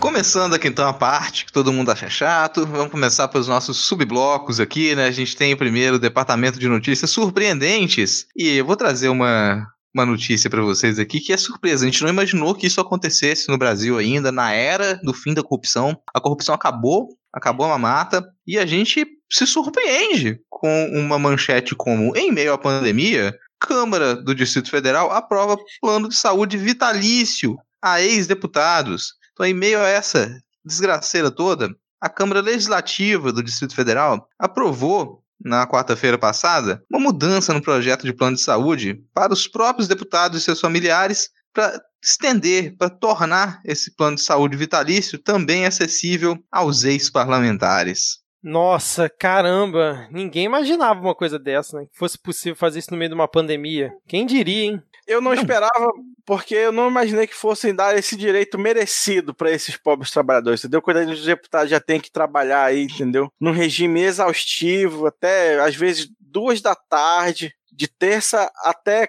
quinta, entendeu? É muito difícil, cuidando aí da vida do cidadão. Ainda tem que pegar fila no SUS, é um absurdo, cara. Não, e depois que a pessoa acabou o mandato da pessoa, olha que loucura. Depois que acabou o mandato da pessoa, que ela não trabalha mais para o benefício público, ela vai parar de receber? Ela vai parar de ter o seu plano de saúde? Não, cara. Tinha que aprovar o salário vitalício ali. A pessoa foi, foi deputado, vereador uma vez, pronto, acabou. Absurdo a pessoa ficar precisando trabalhar. Não, mas aí o erro é seu de achar que a pessoa vai perder mandato, porque ó, são 24 deputados lá e eu fui conferir, sete deles declararam no, no, no, no TSE como profissão deputado. Olha! então não, não, tem nem como uma pessoa não ser eleita. Se a profissão dela é ser deputada, ela tem que trabalhar, entendeu? Se procurar, ainda vai verificar que esse pessoal que tinha lá no, no, no aplicativo de auxílio emergencial, para a pessoa colocar além da profissão presidente, a profissão deputado também, né? e aí, só de, de curiosidade rapidinho, eu vi que tem uma deputada lá do Distrito Federal que colocou como profissão astrônoma. Achei bacana. Olha. E um, e um deputado que colocou outros. Outros. a pessoa altruísta, né?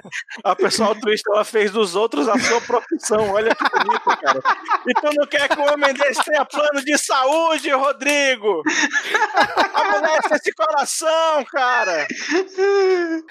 Ai, meu Deus. que demais, cara. Não, não, vou, vou, vou, vou, cara, vou trazer uma coisa melhor aqui pra vocês, então, aqui, pra gente porque isso aí, tá, que é surpreendente, né? Tá ali, surpreendente, todo mundo chocado. Agora, a próxima notícia que eu vou trazer, a próxima manchete, é, cara, é, é quase ali uma, uma extensão do, do conceito Momento Carluxo, sabe? É o Momento Carluxo das manchetes. Isso aqui, isso aqui tem uma certa beleza, sabe? Dá para apreciar essa manchete. Flávio Bolsonaro fez acordo com indústria de sabão em meio à suspeita em negócios com imóveis e chocolates. Cara, sempre que eu vejo essa, essa notícia eu dou risada, cara. Não tem como não ir. Porque, cara, imagina o trabalho do editor. O editor pega, eu tenho que construir uma manchete pra essa notícia. O que, que isso aqui envolve? Chocolate, como é que eu sabão. o editor tinha acabado de assistir Harry Potter, viu lá o nome do menino resumo e disse: Não, vou colocar aqui um resumo da matéria no título, por que não? Caraca, não peguei de novo essa referência de Harry Potter, cara. Todo episódio é isso agora. É, em algum momento você vai ter que fazer uma formação aí, né?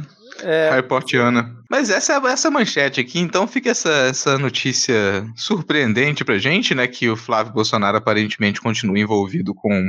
Ah, já cresceu, né? Porque já sabia que ele estava envolvido com rachadinha, com imóveis, com chocolates e agora também com sabão. Exato. E, e, você tome cuidado se você for comprar o seu chocolate numa da, da, da na loja franqueada do Flávio Bolsonaro, Pra não correr o risco de você comprar chocolate com sabão, porque tá começando a misturar tanto, né, cara, que você vai lá comprar um, um, um panetone rachado com, com recheio de laranja e você vai acabar ganhando uma, um, um brinde de sabão ali dentro. Toma cuidado. Cara. Quem dera. Dá pra misturar mais, né? Você vai ganhar, vai lá comprar um PF de panetone rachado com recheio de laranja e vai vir com sabão. com no... vai vir com aroma de rosas, né, cara? Alguma coisa assim.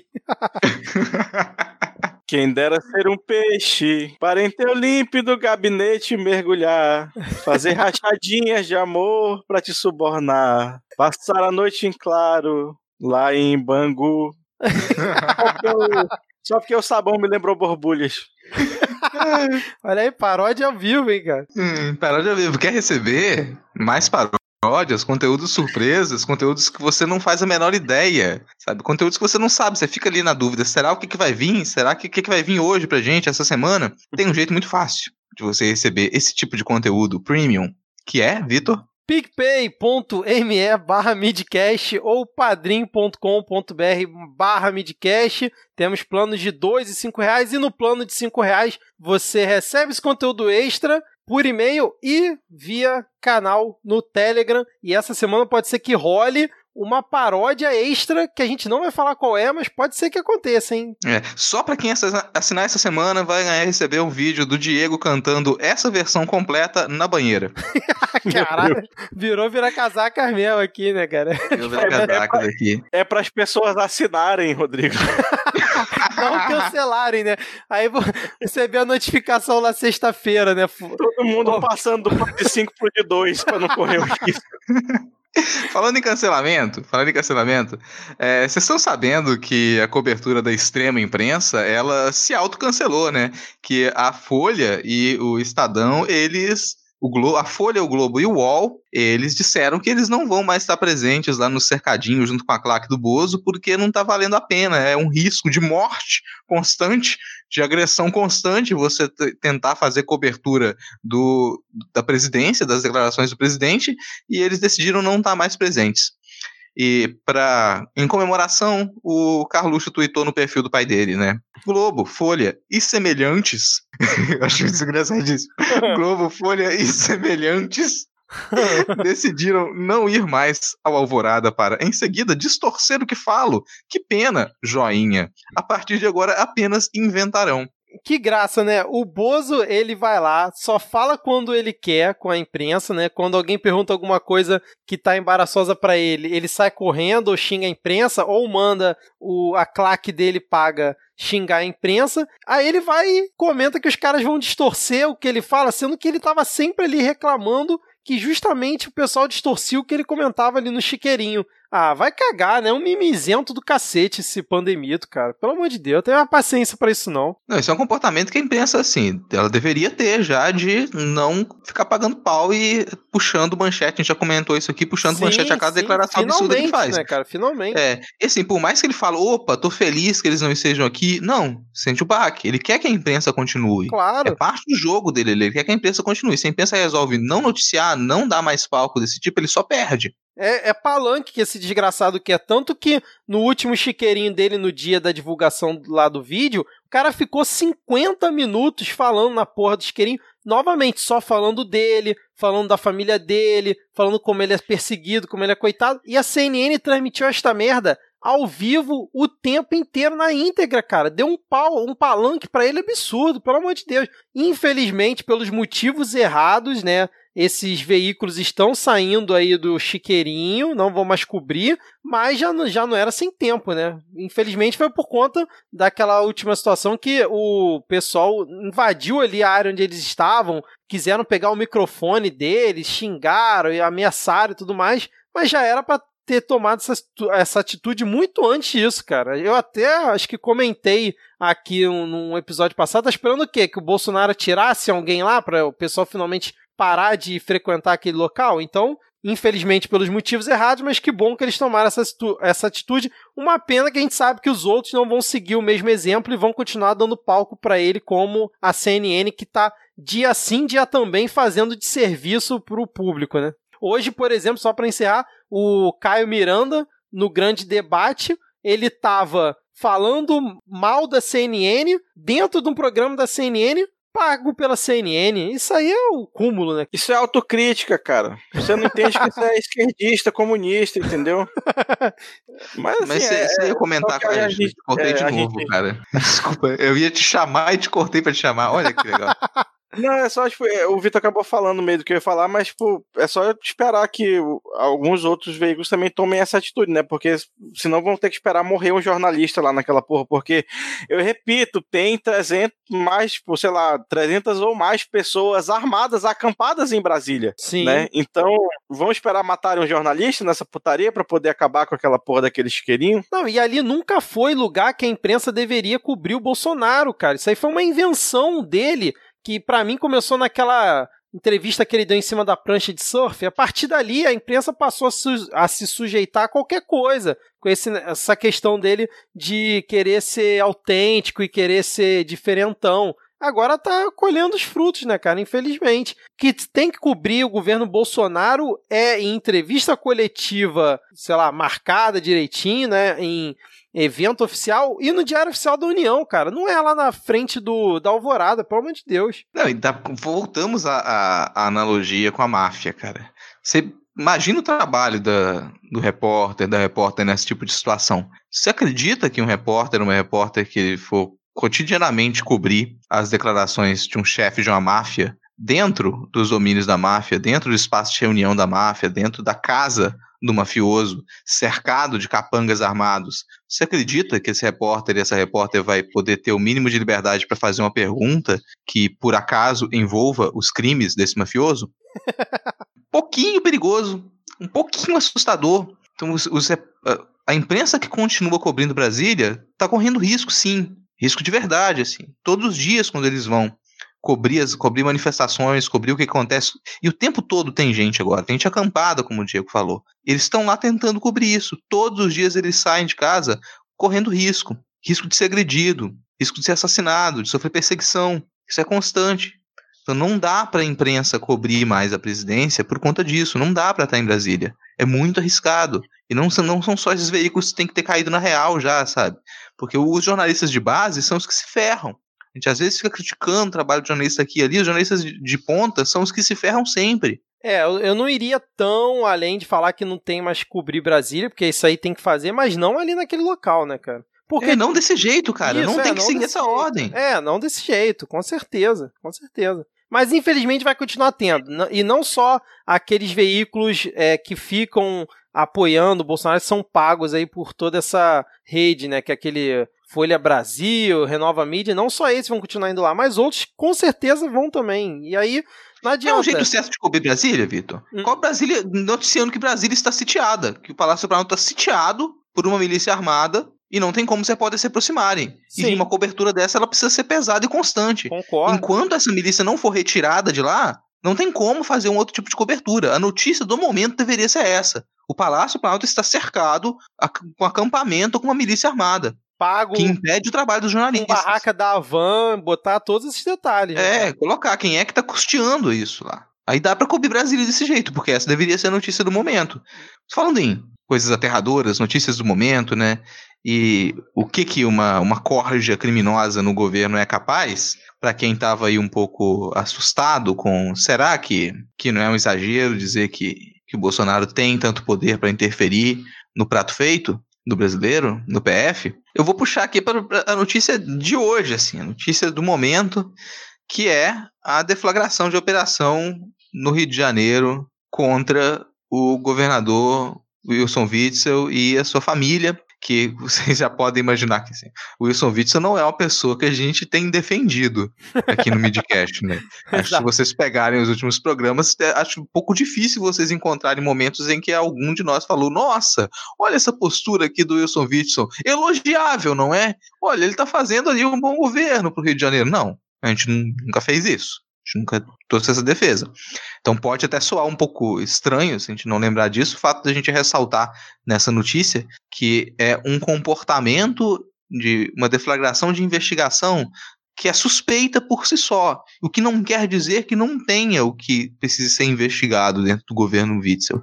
Mas o contexto em que isso acontece agora é extremamente preocupante porque não é só com relação ao governo do Rio de Janeiro. A gente começa a observar um ataque direto, que já foi anunciado pela Damares lá na reunião do dia 22, sobre os governadores que têm feito frente à tentativa constante do governo Bolsonaro de matar toda a população brasileira, ou boa parte dela, é, a, se aproveitando dessa, dessa pandemia. E, como eu comentei por alto aqui, né, já fiz a, até alguma uma pré-análise de qual é o meu, meu posicionamento sobre essa questão, mas eu preciso de mais informações, então eu vou chamar o nosso correspondente direto de Terras Cariocas. Vitor, fala pra gente, que situação é essa? Traz informação aí.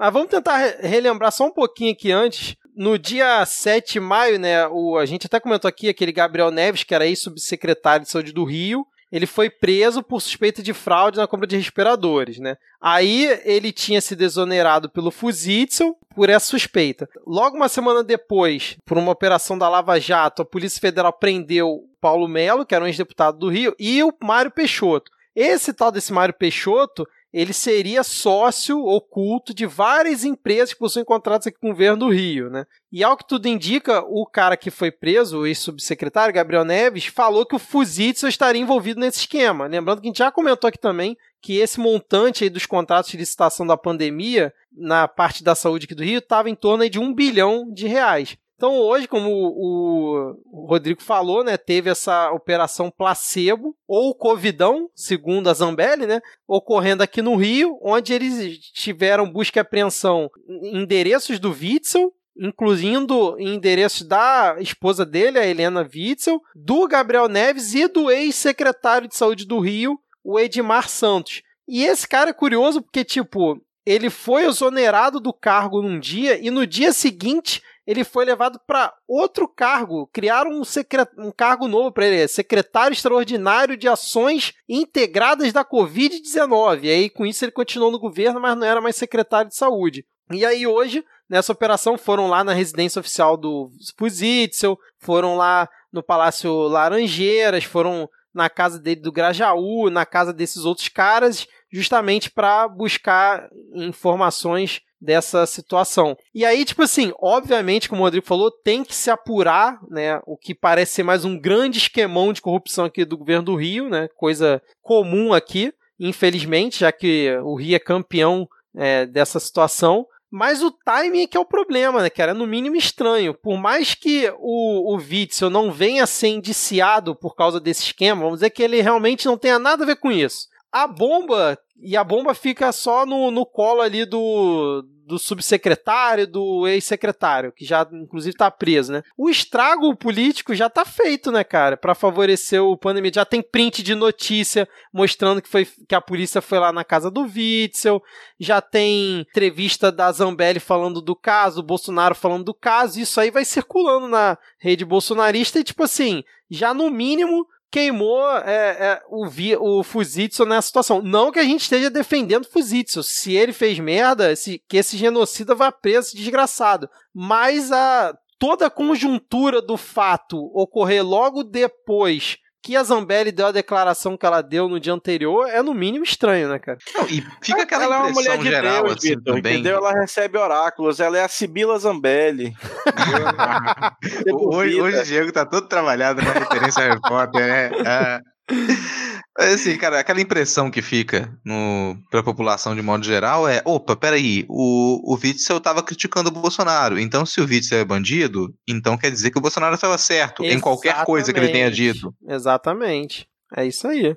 Mesmo que daqui a um tempo, sei lá, ele seja inocentado e tal, o estrago já foi feito, né, cara? E não, eu quero saber é se essa operação aí está de acordo com a medida provisória 966 de 2020 né? Porque ah. ele é um agente ah. público que pode ter sido induzido ao erro, entendeu? Vai ter que provar o dólar, porque, porque o que aqui nesse podcast a gente defende o rule of law, entendeu? Então, se a medida provisória é lei, ela tem que ser cumprida. Isso ia ser divertidíssimo, né, cara? Se a defesa do Vitor se baseasse nessa medida provisória que tá valendo por enquanto. Nossa, poder... Alô, advogados do Vitor, eu cantei a pedra aí, depois você me agradece.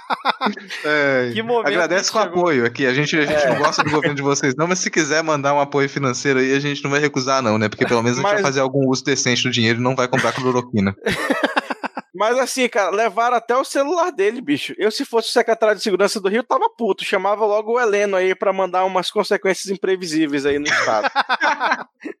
Mas não é, né, cara? Não é? Cadê as consequências imprevisíveis? Agora pode, né? Não, quando é, quando é, do governador pode, do presidente não, né, cara? É, não pode ah. dançar agarradinho, mas se quiser pode, né? Não, e aí o que, o que a gente comentou aqui da Zambelli é que no dia anterior, a gente tá gravando aqui no dia 26, ela no dia 25 comentou numa entrevista lá pra, uma, pra Rádio Gaúcha, ela comentou assim, a gente já teve operações da Polícia Federal que estavam na agulha para sair, mas não saíam. E a gente deve ter nos próximos meses o que a gente vai chamar talvez de covidão ou de não sei qual é o nome que eles vão dar, mas já tem alguns governadores sendo investigados pela Polícia Federal. E aí no dia seguinte bateram na porta do Witzel. E aí o Flavinho é. hoje numa live no Instagram falou que vem um tsunami por aí para cima do Witzel e de outras pessoas. Né, assim, trocou o pica do tamanho de um cometa, né, pro tsunami.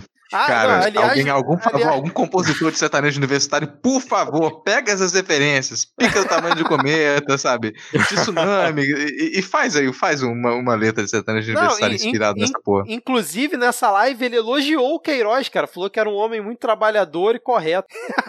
o Flávio Bolsonaro. É, mas é verdade, a indústria automobilística do Brasil só não faliu por conta do trabalho do, do Queiroz. É, eu só queria aproveitar para avisar aí o nobre senador que o tsunami, em particular, é um desastre natural bem democrático, assim, entendeu? Ele atinge ali todo mundo que tá no, na frente, que tá no meio. né? Então, cuidado. Mas vocês acreditam que vazou coisa pra Zambelli, cara? Porque, pô, a Zambelli comenta isso, o, Fla, o Rachadinho comentou outro. Quem não tem informação às operações da Polícia Federal, cara? Todo mundo que parece que tá ali em volta do pandemia, tu tem acesso, né? É, era o que ele queria, não é? Não, não tirou o Moro para ter acesso. Agora tem Agora tem um telefonezinho aquele da, da menina superpoderosa, direto da, do quarto dele pro celular do diretor da, da PF. Mano. Não, e será? Será que o coronel Antônio Aginaldo de Oliveira, que por coincidência é marido da Carla Zambelli, passa informações para ela? Olha só, hein? Será? Mas ele é da Polícia Federal também? Ah, rapaz. Isso é um detalhe, né? Se o capitão tá conseguindo informação privilegiada da BF, né, amigo? Imagina que tirar o coronel. É, o coronel. É, eu só não é. vou garantir isso aí 100% porque a gente sabe que esse pessoal aí, bolsonarista da família heteronormativa cristã, não é muito de conversar com a esposa, né? Então. É. Não, e fica aquela pergunta também aqui, porque a gente. Uma, um, um caso que ele dialoga diretamente com isso, todo mundo acompanhou recentemente, é. Por que, que uma pessoa de. uma figura pública, que ela sabe das responsabilidades que tem de como que ela pode ser atacada de todos os lados, ela vai travar conversas com um blogueiro de fofoca e tecer opiniões negativas sobre outras pessoas famosas, para anos depois ser atacada por esse blogueiro de fofoca e, e, e ficar em saia justa. Então, você. Você cortou a Anitta da pauta passada e resolveu citar ela indiretamente. Eu não disse quem.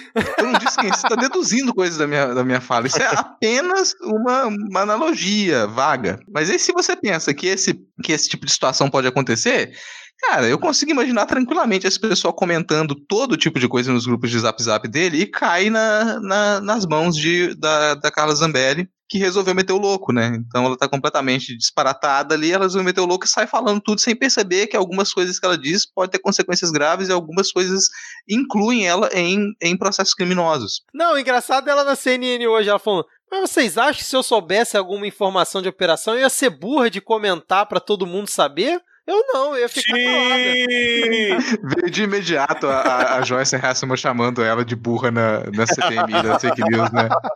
Mais algum ah, comentário assim, aí? Comentário aqui, a gente tá falando de uma de ações que elas começaram a ser tomadas pela Polícia Federal depois da intervenção que o, o Bolsonaro fez então vamos colocar as coisas em termos aqui, né? O Bolsonaro, ele deseja interferir na Polícia Federal desde o início do seu mandato. O Sérgio Moro não concordou com isso, porque sabia que ia dar merda.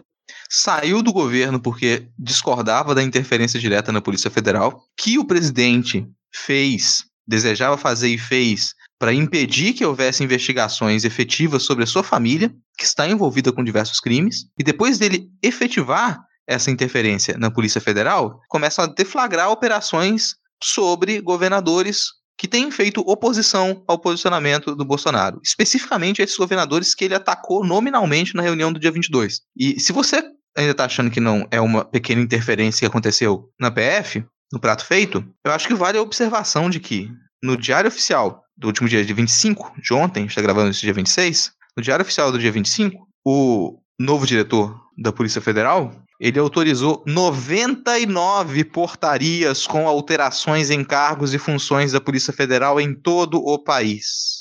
99 é portarias. Caralho. É uma pessoa tão filha da puta que ele faz questão de incomodar o toque dos outros com a porra desse 99. Fazia mais uma, cara. Botava um porteiro em algum lugar pra virar 100. Ô caralho. Mas aí, dentre essas, eu posso estar enganado, pode me corrigir se eu me enganado, mas entre essas, se eu não me engano, tem acho que tem oito superintendentes, seis ou oito superintendentes foram trocados. Caramba, cara. Inclusive do Rio de Janeiro. Dois ah, é? dias é? antes da história do, do Witzel. Não, essa foi a que efetivou do Rio de Janeiro, porque o cara do Rio foi para Brasília e esse aí foi o que efetivou o novo, então. É, então, você, tem, você teve seis ou oito, não me lembro o nome, superintendências trocadas do Rio de Janeiro e outros estados. Ah, então tá. você trocou o superintendente do Rio e de outros estados também. Mas agradeço a fonte aqui, que eu, não tinha pegado essa notícia, a Alana me passou agora há pouco. Tá no perfil do, do Jeff Nascimento, Aí tem o um link lá pro, pro Diário Oficial, peguei do tweet dele. E, cara, não são todos, não são tantos cargos de decisão, assim. Então são 99 portarias e tem todo tipo de cargo que foi trocado. É comum, quando você troca chefia, você fazer alterações. Isso não é incomum. O número é exagerado e principalmente dentro desse contexto. Um contexto em que você questiona a mudança da direção geral da Polícia Federal e as primeiras ações dessa pessoa que foi colocada no cargo pelo presidente para impedir que a sua família seja corretamente investigada, as primeiras ações deles são voltadas para essa proteção. Mas ainda bem que as instituições estão funcionando, né, cara, no país. Não é isso? Infelizmente. Fechamos então por aqui? Nesse Fechamos. gostoso, como sempre, esse... né, nesse bloco. Esse clima agradável, com o bocejo do nosso rosto. Atípico. Esse foi até atípico, a gente riu bastante na parte do mundo da chachata dessa vez. Assim, a gente tirou é algumas, tem a Zambelli, algumas né, notícias. Né, é, tem a Carla Zambelli e tem outras notícias que, é claro, a gente poderia comentar aqui, como sempre, na descrição do episódio, ficam linkadas todas as notícias que a gente comentou e as descrições de episódios do Midcast são o melhor e mais extenso repositório que você pode ter para acompanhar as notícias semanais da política nacional. É, obviamente nem tudo tá ali, não tem como a gente num programa aqui de uma hora, uma hora e meia, duas horas semanal, a gente passar por todas as notícias. Então Até tem é sim.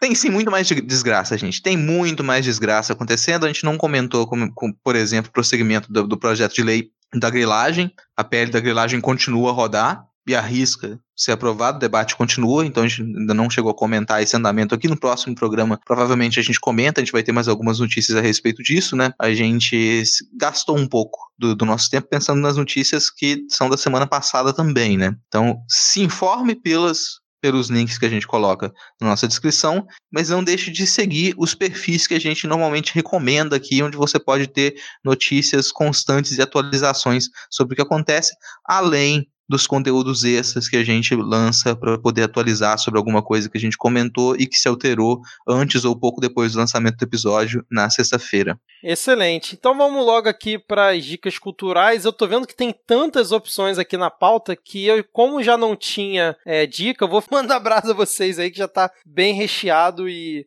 pelos nomes que eu tô vendo aqui, excelente. Eu ah, posso Mito, começar aqui? Mito, Mito, eu tenho um comentário aqui, eu assisti e achei uma merda, cara. Assisti três episódios e achei. Ah, então você não comenta porque você vai ser cancelado. A gente tá querendo mais ouvintes. Aí você chega e você fala que você não gostou de.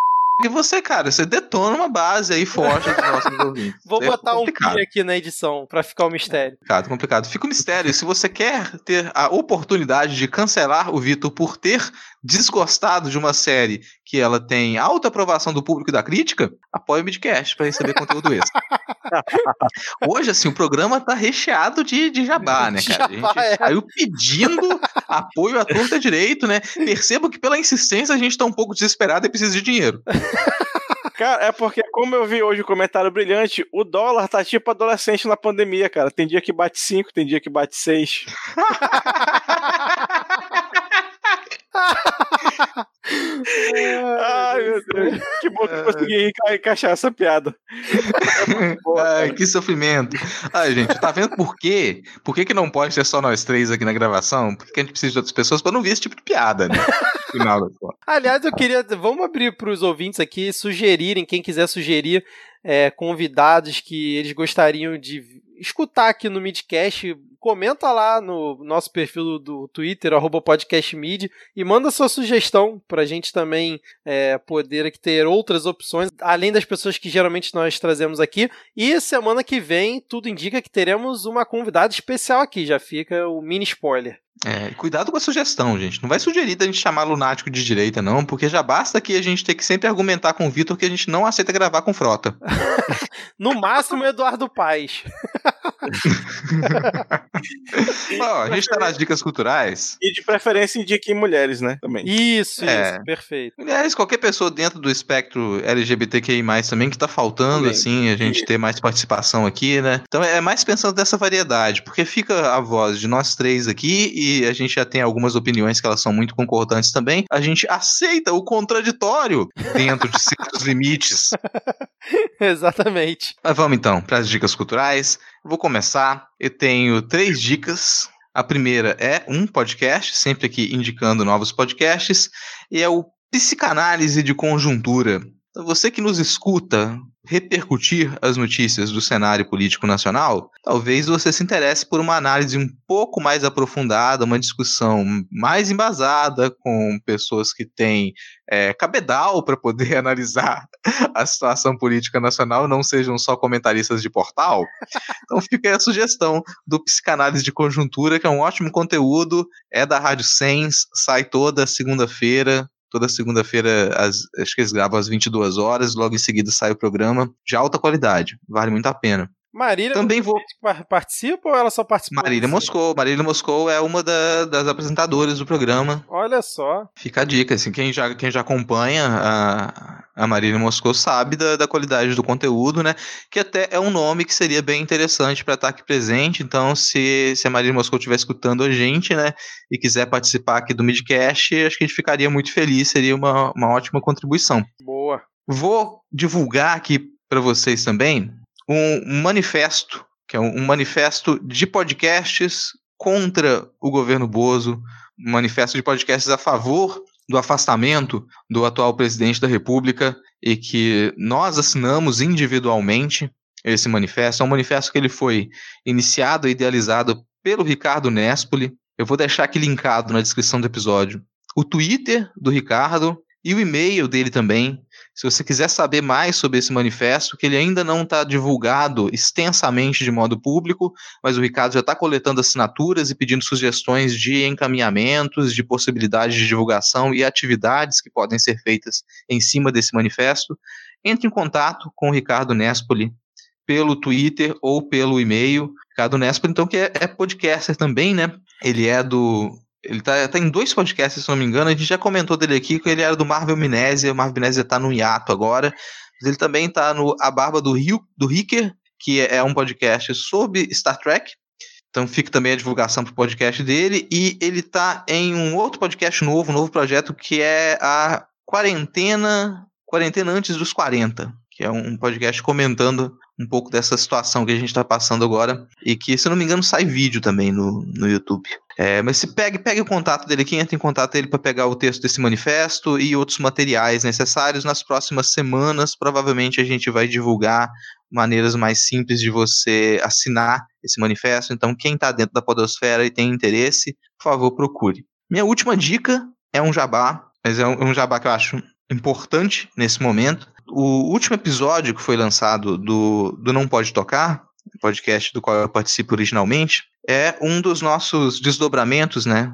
Que é o Não Pode Chorar. Não Pode Chorar é um das, dos spin-offs do Não Pode Tocar, em que a gente constrói alguns ensaios para falar sobre desventuras, problemas da vida e como que a gente lida com isso. O último Não Pode Chorar, Não Pode Chorar 18, ele tem como título Como Não Ser Cruel com Você, e é um ensaio da Fabiana Pedroni, que ele é bem importante dele ser escutado hoje, na situação em que se encontram muitos profissionais, principalmente produtores de conteúdo, e pesquisadores, pesquisadoras, que durante essa, esse, isolamento, esse período de isolamento social têm se questionado sobre a validade do seu próprio trabalho. E a gente tem que ter muito cuidado ao fazer isso. E o sentimento de questionar a validade, a importância do seu trabalho, daquilo que você sabe fazer, que você é competente em fazer e que você é apaixonado por fazer, pode colocar a gente em alguns redemoinhos psicologicamente complicados. Então isso fica esse ensaio da, da Fabiana para tentar ajudar a gente a pensar um pouco nisso também. Então fica a dica é curto, um episódio são episódios mais curtos, né? Então menos de meia hora de episódio vai estar linkado aqui na postagem também. Acho importante que todo mundo escute e pense um pouco sobre isso depois de mais de alguns meses de isolamento social e sem uma perspectiva de que isso vai terminar tão cedo. Já coloquei na minha playlist aqui depois do Medo e Delírio aqui, já está devidamente incluso. Aliás, eu... se vocês ainda não escutam ou não pode tocar, assina aí no seu tocador, porque é um material de primeiríssima qualidade. E eu confesso que os episódios que eu mais curto são os dessa sequência do Não Pode Chorar, cara. É, o título ele é sempre irônico, né? não pode chorar, mas normalmente a gente conta umas histórias e faz uns comentários que costumam ali colocar um cisco no olho. Eu trago aqui uma. Não sei exatamente o que, que é, se é um editorial, se é um, vamos chamar de artigo, né? Um artigo do Rafael da Guerra aqui no, no portal Iniciativa Direito à Memória e Justiça Racial, que é intitulado A Doutrina da Tortura e da Morte, a Polícia Militar pode ser considerada parte da classe trabalhadora? E ele vai fazer aqui um pequeno resgate histórico né, da instituição da, das polícias militares e do seu treinamento e do seu papel desempenhado aqui na nossa sociedade. E aí, vislumbrando né, o, o acirramento do, do cenário aí em, em um futuro próximo é importante esse debate.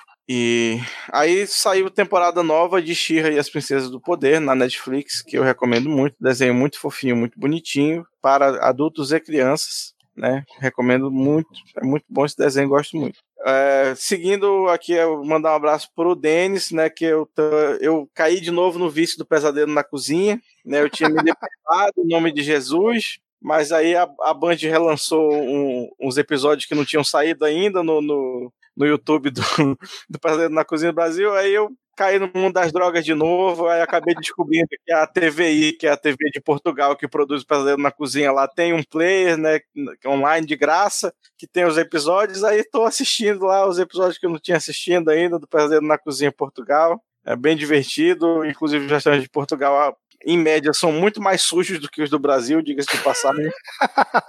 e por último, um filme que eu assisti ontem, que eu já tinha ouvido falar, mas não sabia bem do que era, chama Green Book, que é muito bom. Recomendo aí pra vocês assistirem também. Excelente, senhores. Acho que não precisa fazer jabá do picpay.me barra midcast aqui no final, igual a gente sempre faz, não, né? Como é que é? Acho eu não tá ouvi bom, direito, cara. repete é padrim.com.br barra midcast e picpay.me barra midcast. Acho que eu entendi. Bom, se você chegou até o final e curtiu mais esse episódio, compartilhe ele, faça a palavra do Midcast chegar em mais pessoas. Além disso, ajuda demais se você avaliar o nosso humilde podcast na Apple Store ou no aplicativo que você utiliza. Diego Rodrigo, muito obrigado mais uma vez, foi excelente. Nos vemos semana que vem, beleza? Fechou? Beleza. Fechou. Valeu! Tchau, tchau! falou, falou, falou.